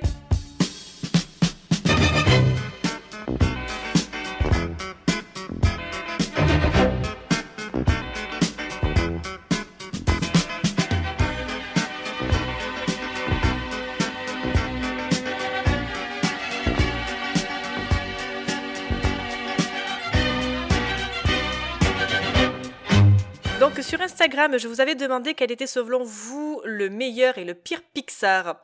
On a notre Thibaut National qui nous dit que le meilleur est Monstre et compagnie, son pire étant Arlo. J'ai pas vu Arlo et euh, Monstre et compagnie, malheureusement, plus je le vois et moins je lui trouve de sens. Bah en fait j'aime bien le concept du Le concept est très- le ouais. cri des enfants est un ouais ouais est en énergie mais après bon, Bah, il y a, je suis y a pas, y a non, pas de, de toute y a pas de profondeur en fait. Moi, j'attendais. euh, Enfin, tu vois, on pourrait y voir une critique euh, du côté commercial ou une critique de l'abus, tu sais, de consommation et machin et tout. Et au final, c'est même pas ça, tu vois. Donc c'est vrai que le principe, par contre, est méga cool. L'idée est top, vraiment euh, meilleure idée ever de prendre le cri des enfants et de le remplacer par le par le rire des enfants à la fin, parce que voilà, pour dire que c'est mieux de faire rire les enfants et tout. Donc ça, c'est vraiment cool. Mais il n'y a pas de profondeur en soi au film euh, sur du long terme, quoi. Tu vois, il y a pas de. Tu le regardes, c'est bien, quoi, tu vois, et c'est pour ça que tu le regarder plusieurs fois, finalement, au bout d'un moment, je trouve que tu t'en lasses. Moi, j'irais même plus loin, je trouve que le concept qui est cool, c'est même se dire et si le monstre dans le placard de ton enfant, il existait réellement, et que derrière son existence, il y avait toute une société qui dépendait de sa présence dans le placard. C'est ça. Et donc ça, je trouve que c'était c'était vraiment poussé. Après, moi, pour le sens, c'est plus dans le côté, euh, tu vois, c'est ça, tu vis dans une société, tu es utilisé par cette société, tu es obligé de, de vivre à travers elle et tu n'as pas vraiment ton mot à dire sur son fonctionnement. Et si jamais tu essaies de sortir des codes, tu vas vite être euh, remis en place. Après, évidemment, ouais, peut-être que sur les revisionnages, ça marche pas forcément ou quoi. Moi, de toute façon, dans tous les cas, mon seul intérêt pour ce film, c'est Bob Razowski et Boo. J'ai un running gag avec ma copine, c'est euh, à un moment donné, il y a Boo, elle va aux toilettes, elle est assise sur les toilettes et elle chante une chanson sur la famille Tortue. Et à chaque fois, je l'ai pendant 15 ans en tête, cette chanson. Je sais pas si vous voyez de quelle chanson je parle, c'est une petite comptine où en gros c'est euh, comment c'est aller sur les toilettes et elle fait euh, euh, jamais on n'a vu jamais on Ah ne oui, d'accord. verra la famille tort tu courir après bon bref vous avez compris mais genre en fait c'est juste une comptine comme ça et elle chante pendant qu'elle est aux toilettes et à chaque fois mais c'est une barre de rire juste j'ai et Arlo j'ai pas vu Marlo, moi j'ai bien, j'ai bien aimé. Hein. Franchement, c'est c'est choupinou. euh, ça Voilà, c'est ça le problème. petit, euh, C'est pas ça qu'on veut de Pixar. Pixar, on veut du sang, on veut des morts, on veut pleurer à la fin. On veut pas du choupinou. on veut Jon Snow qui combat des marchands blancs C'est ça. J'allais dire en fait. Winter is coming, les gars. Merde. Ça, c'est Pixar. quel enfer Eh ben oui. je suis en train de me dire qu'on va encore avoir un épisode où on m'entend chanter Bon, moi, on m'entend chasser les mouches, alors bon. Oh, t'as fait un joli cri de baleine. Ah oui, c'est vrai qu'il y a eu le cri de baleine. Effectivement. On en a des souvenirs dans ce podcast, donc. Eh oui, t'inquiète. Parlez, Ah parlez pendant l'émission, Oh parlez. Moi, je récupère les chutes. Ça enregistre dès la première seconde. Ah bah attends, Craig n'est pas là pour rien. oh ça tease ça tease quelque chose dis donc Et on précise quand même, hein, quand on dit Craig est présent, on parle pas de Daniel Craig qui est présent avec nous, c'est un, c'est un bot. Daniel Craig voilà l'ancien James Bond Bravo, on applaudit. I'm really happy to be here. Hello. C'est ça. Notre créateur des génériques me rejoint en disant Wally pour le meilleur et Lucas pour celui qui l'a le moins touché. Pour Nono Blanc, Lao est le meilleur, Cars est le pire. Ouais, mais c'est sûrement pour les dix premières minutes. Toy Story 4 est pour El Magnifico Rico le meilleur car il est touchant avec une superbe animation et son pire étant Alerte Rouge qu'il trouve agaçant et débile et qui est rejoint par Aurélie Marie. Je peux comprendre l'avis sur euh, sur alerte rouge euh, parce que ça touche qu'une ça va toucher qu'une partie de la génération en plus le côté un peu animation japonaise si t'as pas le c'est vrai que c'est particulier. Moi j'aime bien Alerte Rouge, je le trouve vraiment fun. Il y a ce côté années 2000 avec les compiles et tout qu'elle s'échange en CD, euh, voilà, elle a des Tamagotchi et tout. Alors moi j'ai, c'est vrai qu'il y a un côté nostalgique dans Alerte Rouge qui marche super bien sur moi. Côté familial asiatique aussi que je trouve vraiment top. Mais je comprends qu'il y ait plein de gens qui aient pas apprécié parce que c'est vrai que les, les quatre meufs là sont quand même assez agaçants. Moi, c'est plutôt le côté, euh, le message n'est pas du tout amené avec des pincettes. Ouais. C'est vraiment le truc de là où euh, la plupart de- des Pixar, ils ont réussi à, apporter peu à peu l'idée euh, qu'ils veulent faire passer en, on va dire, filigrane dans leur, dans leur message. Là, c'est vraiment, Eh, c'est une ado qui a ses règles pour la première fois. Il te, le tend comme ça et c'est vraiment apporté où la fille, elle apporte des, des, serviettes hygiéniques, t'es en mode, bon. Mais en fait, justement, alors je pense que là, il y a une... Comment dire Il y a une faute de la, de la part des réalisatrices où je pense qu'elles parlent pas forcément des règles, elles parlent de la puberté. Mais c'est très mal amené par cette mère qui pense directement que c'est les règles, alors qu'elle est au courant pour son pouvoir et elle le sait cinq minutes plus tard, elle dit ah ben non, en fait c'est vrai qu'elle va se transformer en panda. Bah il fallait peut-être y penser déjà avant. C'est vrai que le fait que ça soit... ré- Là ils ont voulu faire un casting 100% féminin avec le côté féminin prédominant parce que euh, bah parce qu'il en faut au bout d'un moment je suis désolé les, les mecs sont pas tous au pouvoir mais c'est vrai que ça aurait peut-être été plus intéressant d'avoir un gars qui a sa puberté et qui du coup se transforme en pandaro pour éviter justement le lapsus du euh, ah ben c'est forcément ses règles tu vois C'est ça. Ciné Semaine nous dit vice versa pour son meilleur, en avant pour son pire. donc euh, c'est pas encore le gars de la dernière fois là? Non, c'est pas lui. C'est non, c'est pas lui, c'est pas ah Ah, c'est d'accord. pas pareil. C'est vraiment, on va organiser un combat hein, à un moment donné. euh. C'est ça, le clash. Un combat d'Akedo. Mission Cinéma nous dit également Monstres et compagnie ainsi que sa suite, film d'enfance drôle et intelligent avec un super concept, son pire étant rebelle qu'il trouve insipide, assez ennuyeux et aux thématiques déjà vues et trop forcées. Ça m'a pas laissé une empreinte euh, non plus rebelle, c'est vrai que je l'ai vu une fois. Ah, moi, je l'ai vu que récemment. Non, j'ai adoré justement, c'était euh, c'était pas la, la princesse potiche ah, qui parle aux animaux là.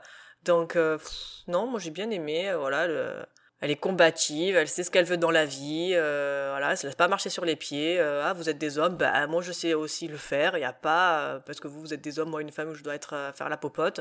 Ouais, là je suis pas trop d'accord, moi avec Rebelle, ni, Disney n'a jamais fait trop de, de personnages féminins comme ça. ouais, Mulan, mais Non, même Mulan, hein, c'est, c'est- il- il- Mulan fait semblant d'être une femme indépendante, hein, mais elle dépend des hommes pendant tout, pendant tout le film en fait. Donc euh, non, il y a, c'était faussement féministe, hein, Mulan, faut pas croire. hein. Non, non, t'as raison, c'est avec Rebelle que ça a commencé à changer. euh. Pour le coup, je suis assez d'accord sur cette image de la princesse comme ça euh, dans Rebelle. Pour le coup, c'est plus. ouais, je trouve que niveau scénario, ils sont un peu légers, tu vois. C'est pas transcendant, c'est surtout ça. Tu vois, personnellement, le scénario, euh, je me rappelle de bribes alors que je l'ai vu il y a pas si longtemps. Je trouve qu'il reste pas trop en mémoire. Il parle de Monstres et compagnie, j'ai essayé de regarder la série Monstres et compagnie là, et c'est vraiment pas bon. hein. C'est vraiment pas bon euh, cette histoire de ce gars qui en fait reçoit un courrier comme quoi il est pris à l'école de, de terreur, enfin l'entreprise en fait de Monstres et compagnie, et en fait quand il arrive, il y a eu le switch du film. Et du coup, il se retrouve à devoir être drôle au lieu de devoir faire peur. Et en fait, il est obligé de s'adapter à une nouvelle société. Ça aurait pu être vraiment sympa. Et en fait, euh, c'est vraiment destiné à un public bien particulier. Bah, le public de Disney+, hein, de toute façon. C'est dommage parce que ça perd vraiment en qualité. Le postulat de base est vraiment sympa de se dire, bah voilà, t'es engagé pour un truc. Puis en fait, quand t'arrives sur place, bah, la boîte a changé de patron et tu es obligé de faire autre chose. Et euh, le côté adaptation, tout ça, ça aurait pu être sympa. Mais puis finalement, c'est pas terrible. Moi, j'avais vu euh, Monstre Academy, mais j'avais pas du tout aimé. Ouais. Moi, il y a une vanne que j'adore dans Monstre Academy, c'est au tout début. Au début des cours, t'as une genre de limace comme ça qui fait mince, je vais être en retard en cours. Et qui se met à courir, à courir, à courir. Et en fait, à la scène, au milieu du générique, tu revois la scène, tu le vois arriver en cours, il est comme ça, il est en mode Allez, je suis enfin à l'heure pour mon premier jour. Et là, il y a un mec qui est en train de passer le balai en mode l'année scolaire est finie. Et juste cette vanne dessus. Ah, c'est tout. génial! Et lui, il est en mode Oh, Oh non, le pauvre Génial! c'est une genre de limace qui avance à vraiment Oh, deux à C'est même l'heure. pas la journée, tu vois, je m'attendais à la journée, non, l'année L'année scolaire est finie, ils sont en train de ranger et tout. Vraiment, c'est la meilleure vanne du, film. Après, sinon, Putain, je me rappelais plus, tu vois. Et pour finir, donc, les critiqueurs trouvent que Toy Story est le meilleur car, je cite, c'est un scénario dont tous les enfants peuvent rêver, c'est une révolution du film d'animation et que tout est parfait. Son pire étant Alerte Rouge. Également, il s'est ennuyé à mourir, il n'a pas accroché à l'histoire, les personnages n'étaient pas attachants et complètement vides, aucune musique, aucune émotion, juste des thèmes nouveaux et intéressants, mais le tout très mal orchestré. Donc nous en avions parlé de, lors de notre épisode bilan du mois de mars d'Alerte Rouge. Donc si vous voulez connaître notre avis, je vous invite à aller l'écouter. Je suis pas d'accord pour Toy Story, mais. Les avis sont quand même assez divers et variés, mais dans l'ensemble, ceux qui sont ressortis sont parmi euh, toutes euh, vos réponses sont Toy Story et Monstres et compagnie pour les meilleurs, et pour les pires, Alerte Rouge et Arlo qui arrivent en top liste. Mais en fait, le truc qui est fou, c'est que Pixar a réussi à, à faire euh, en, en une euh, trentaine d'années, vingt, vingtaine d'années, je sais plus, bref, a réussi en fait à explorer euh, vraiment divers horizons qui fait que chacun peut trouver un Pixar dans lequel il va s'identifier et se, se dire euh, ah bah celui-là vraiment je l'adore et je pourrais, je pourrais le revoir euh, des dizaines et des, dizaines de fois. Mais c'est ça, là, où Disney en fait se répétait dans ces, dans thématiques, même si tu l'expliques très bien dans ta vidéo, Aurel, sur la planète au trésor, euh, ils ont essayé de se renouveler à un moment. Malheureusement, ils sont arrivés trop tard sur le marché. Ils, étaient déjà dépassés au niveau de l'animation. Les gens n'attendaient pas ça. D'ailleurs, je me demande pourquoi les gens ont attendu Toy Story. Enfin, quand Toy Story est sorti, ça a été la révolution pour plein de monde. Moi, qui étais un gros geek, c'était pas mieux fait que tous les toutes les cinématiques de jeux vidéo que j'avais sur mon ordinateur, quoi. Et c'est ça qui m'a amené à me dire, mais attends, elle est là la révolution. Et euh, j'ai toujours trouvé que le cinéma, pendant, là, ça, ça va mieux depuis quelques années, mais les premières années, le cinéma avait un énorme cran de retard par rapport aux jeux vidéo. Et euh, moi, qui étais un gros geek quand j'étais gamin, il y avait pour moi absolument aucune révolution et Toy Story j'ai mis beaucoup de temps à l'apprécier pour ce qu'il est parce que pour moi il y avait aucun intérêt de faire un film en animation 3D quand t'arrivais quand pas euh, ne serait-ce qu'à faire de vrais décors derrière parce qu'ils ils avaient pas les moteurs graphiques que pour pouvoir avoir du détail dans les décors les arrière-plans.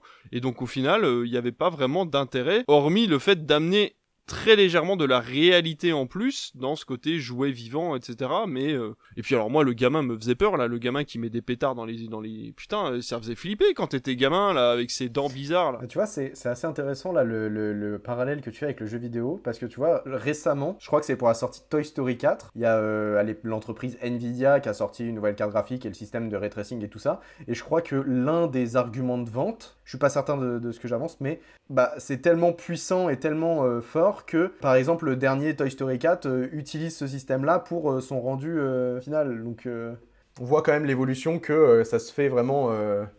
En fait, c'est au, au final, c'est les ordinateurs eux-mêmes qui poussent l'évolution. Et, euh, Oui, oui, oui, le travail se fait main dans la main parce que la technologie pousse à le faire et parce que voilà, les, les sociétés ont compris qu'il fallait euh, qu'il fallait créer une mixité entre les deux et on le voit euh, avec Uncharted ou même avec The Last of Us. euh, voilà, le jeu vidéo devient cinématographique et inversement, le cinéma devient vidéoludique aussi parce que il faut créer de nouvelles expériences euh, dans ce que tu vois, dans ce que tu ressens. Donc euh, forcément, les deux mondes au bout d'un moment se confondent. Après, c'est vrai que c'était mal vu, hein, le côté jeu vidéo. Il y en a qui partaient dans le jeu vidéo parce qu'ils n'étaient pas assez bons pour faire euh, des films.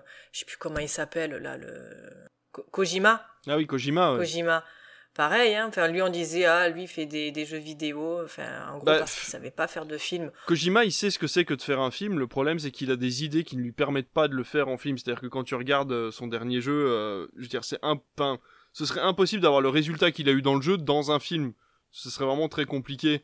Et donc, forcément, il, pour l'instant, il reste dans le jeu vidéo parce qu'il n'arrive pas à obtenir ce qu'il veut dans le film et parce que personne ne veut lui donner des fonds aussi, il faut dire ce qui est. Le personnage que- qui est interprété par Redus, c'est ça? Ouais, c'est ça, ouais. euh, voilà. Ouais, Death, Death Stranding, ouais, c'est ça. Voilà. Ouais, mais il est super narratif, ce jeu. hein. Enfin, c'est, c'est, c'est mou du genou. hein. Death Stranding. Oui, oui, oui, oui, mais justement, c'est pour ça que lui, il avait une idée de gameplay, il avait un, un Mhm. univers à créer, mais il savait que Mhm. ça ne pourrait pas se contenter dans un film, et puis du coup, il en a fait un jeu vidéo. Jusqu'au jour où il arrivera à trouver un truc cohérent et à en faire un film, euh, voilà, bon.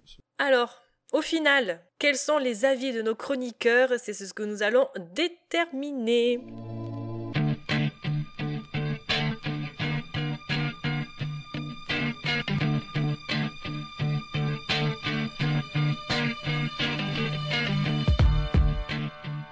Il est donc temps d'élire le film Pixar que nous avons le plus aimé parmi la sélection. Jean-Charles, je te laisse commencer. Quel est le film que tu as le plus aimé parmi la sélection d'aujourd'hui? J'aurais dit Coco si je l'avais pas choisi pour euh, l'émotion qu'il m'a procuré le- parce que c'est le tout premier Wally. Un pour Wally. Aurélien. Euh, J'avoue que j'aurais dit aussi Coco, mais euh, pour le coup, je trouve qu'il m'a moins marqué que euh, bah, Wally. Deux pour Wally. David. Et Mitchell contre les machines T'es pas dans le bon studio là. Ressort, fais, fais demi-tour, c'est à gauche. Ah merde, euh, Tempête de boulettes géantes. J'adore Tempête Pareil, de Boulettes encore géantes. à côté. Ah, ah mince, ah, non, mais non, blague à part, Coco. Coco, le- le- je trouve que Coco. euh, Ah, c'est dur de choisir entre Coco et Wally parce que Wally a vraiment apporté un message clair et fort, je trouve, dans ce qu'il apporté. Et Coco, c'est le côté euh, vraiment euh, moderne, je trouve, du, sujet. Donc, euh, c'est dur, mais non, je vais dire Coco. Allez. Eh ben écoute, ça sera une égalité parce que je te rejoins et je vais dire Coco aussi parce que je peux pas dire Wally forcément. Donc voilà, nous resterons donc sur une égalité pour aujourd'hui, deux pour Wally et deux pour Coco. Mais l'émission n'est pas terminée parce que nous allons passer à la chronique d'Aurélien.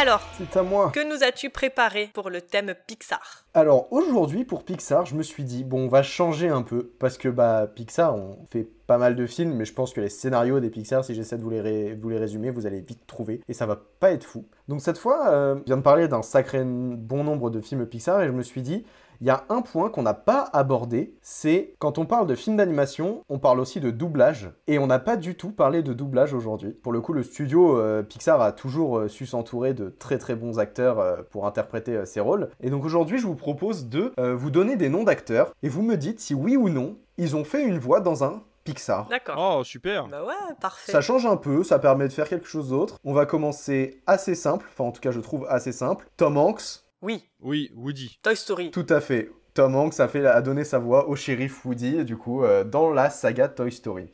On va partir sur un peu plus difficile. Est-ce que Willem Dafoe a donné sa voix à un personnage? Ah, putain, j'ai kiffé le Joker. Willem Dafoe, vous avez pu le voir dans la première trilogie Spider-Man. Ah, je dirais oui quand même. Oui, il a une voix. Si, si, il a une voix.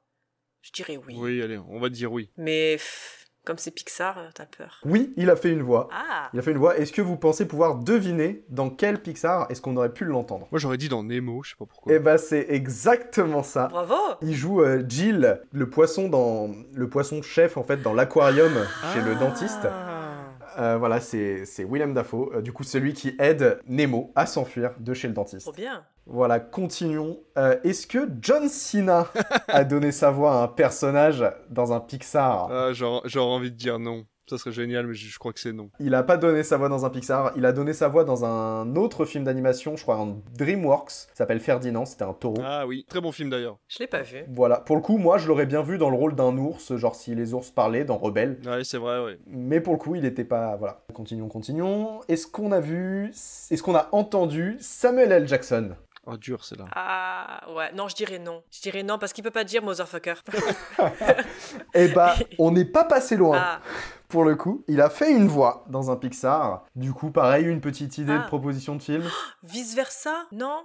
Euh, Le mec en colère? Ah, colère. Ouais, ah, putain, ouais, pour le peut-être colère dans Vice Versa. Non, c'était pas lui. Euh, Indestructible Eh, ben oui le, Ben oui Ben oui Exactement. le, le, le, le gars là. Le... Frozone. C'est ça. Exactement, il a fait Frozone dans Les Indestructibles. euh, Ah ouais. Avec du coup bah, une voix euh, si particulière. euh, qui recherche son costume. Mais il y avait eu euh, une espèce de, de multivers comme ça où euh, dans Avenger tu voyais euh, non tu voyais dans Indestructible un passage de Avenger c'est un truc comme ça le l'espèce de non, en gros, moi, de ce que j'ai vu, c'est ils avaient mis. C'est ça, ils avaient mis deux passages, donc la scène post-générique de Infinity War où Voilà. Nick Fury euh, disparaît et en fait juste avant on voit un hélicoptère qui se crache et en fait ils l'ont mis à côté du coup de la scène dans Les Indestructibles où bah, Frozone justement cherche son costume et derrière lui dans la, dans la baie vitrée tu vois un hélicoptère qui fait le même mouvement et qui se crache aussi c'est ça et du coup ils avaient mis le parallèle c'était hyper intéressant Euh, est-ce qu'on a entendu Morgan Freeman dans un Pixar? Oh Oui, il a joué partout. Il, a donné, il- oui, voilà, il a donné sa voix pour tout et tout. le parce que moi je l'ai pas entendu Ah, et euh, d'après mes recherches euh, non Ah. mais bon soyons honnêtes ça aurait été quand même vachement sympa de Ah l'entendre ouais, dans un Pixar hein. Non, tu le sais pas encore, mais il sera dans le prochain. Ouais, voilà. Yes! Je l'ai deviné Mais ouais, ça aurait été vraiment sympa, la, la belle voix de Morgan Freeman Ouais, dans un j'avoue. Pixar. Et enfin, pour finir, est-ce que Bruce Willis a donné sa voix dans un Pixar? Non. Sa voix française est pas mal. Sa voix anglaise. Ben, sa voix française c'est qui? C'est pas Richard Darbois en plus. Sa voix anglaise, c'est sa voix à lui. hein. Pour le coup, non, il a pas donné sa voix dans un Pixar, même si Patrick Poivet, ah c'est Patrick Poivret sa voix française, pardon a donné euh, sa voix euh, à un personnage des Mille et Une Pattes. Bruce Willis, lui, n'a pas eu d'interprétation dans un Pixar, et du coup, il en aura probablement pas. Eh eh ben, non malheureusement Voilà, c'est tout pour moi. eh ben c'est cool ah on en veut d'autres. Merci beaucoup. ah c'était cool Ah, je suis content, j'ai cru que ça allait être trop obvious. Non, c'est Ah bien, c'est bien. bien. Il y en a eu tellement des Pixar que c'est vrai que tu peux te dire. Bah puis il y a énormément de monde en fait, genre vraiment à chaque fois, tu sais, je, je suis allé un peu sur les, sur, sur les différents acteurs qui ont interprété des voix et j'étais en mode, putain, il a fait une voix lui? Putain, c'est ouf Et genre vraiment, te- t'en t'en vois plein passer, tu dis, ah ouais, quand même, euh, c'est assez fou quoi. Ils avaient du beau monde. Donc c'est sur ces mots que nous allons clore l'émission. Merci les garçons pour votre présence ce soir et d'avoir fait vivre cette émission. Nous, on se retrouve dans deux semaines pour vous parler encore et toujours plus de films. Retrouvez-nous sur Instagram, Twitter et si vous le souhaitez, vous pouvez rejoindre notre Discord et venir discuter avec nous de films, mais aussi de séries, de livres, de comics, de mangas, de jeux vidéo et bien d'autres. Si le podcast vous a plu, n'hésitez pas à le noter sur Apple Podcast, Spotify ou Podcast Addict en laissant un joli commentaire. Partagez un maximum si vous l'avez apprécié. Bisous et bonne soirée Salut. Bonne soirée Bonne soirée. Promis, ma voix reviendra avec moi au prochain épisode. Promis.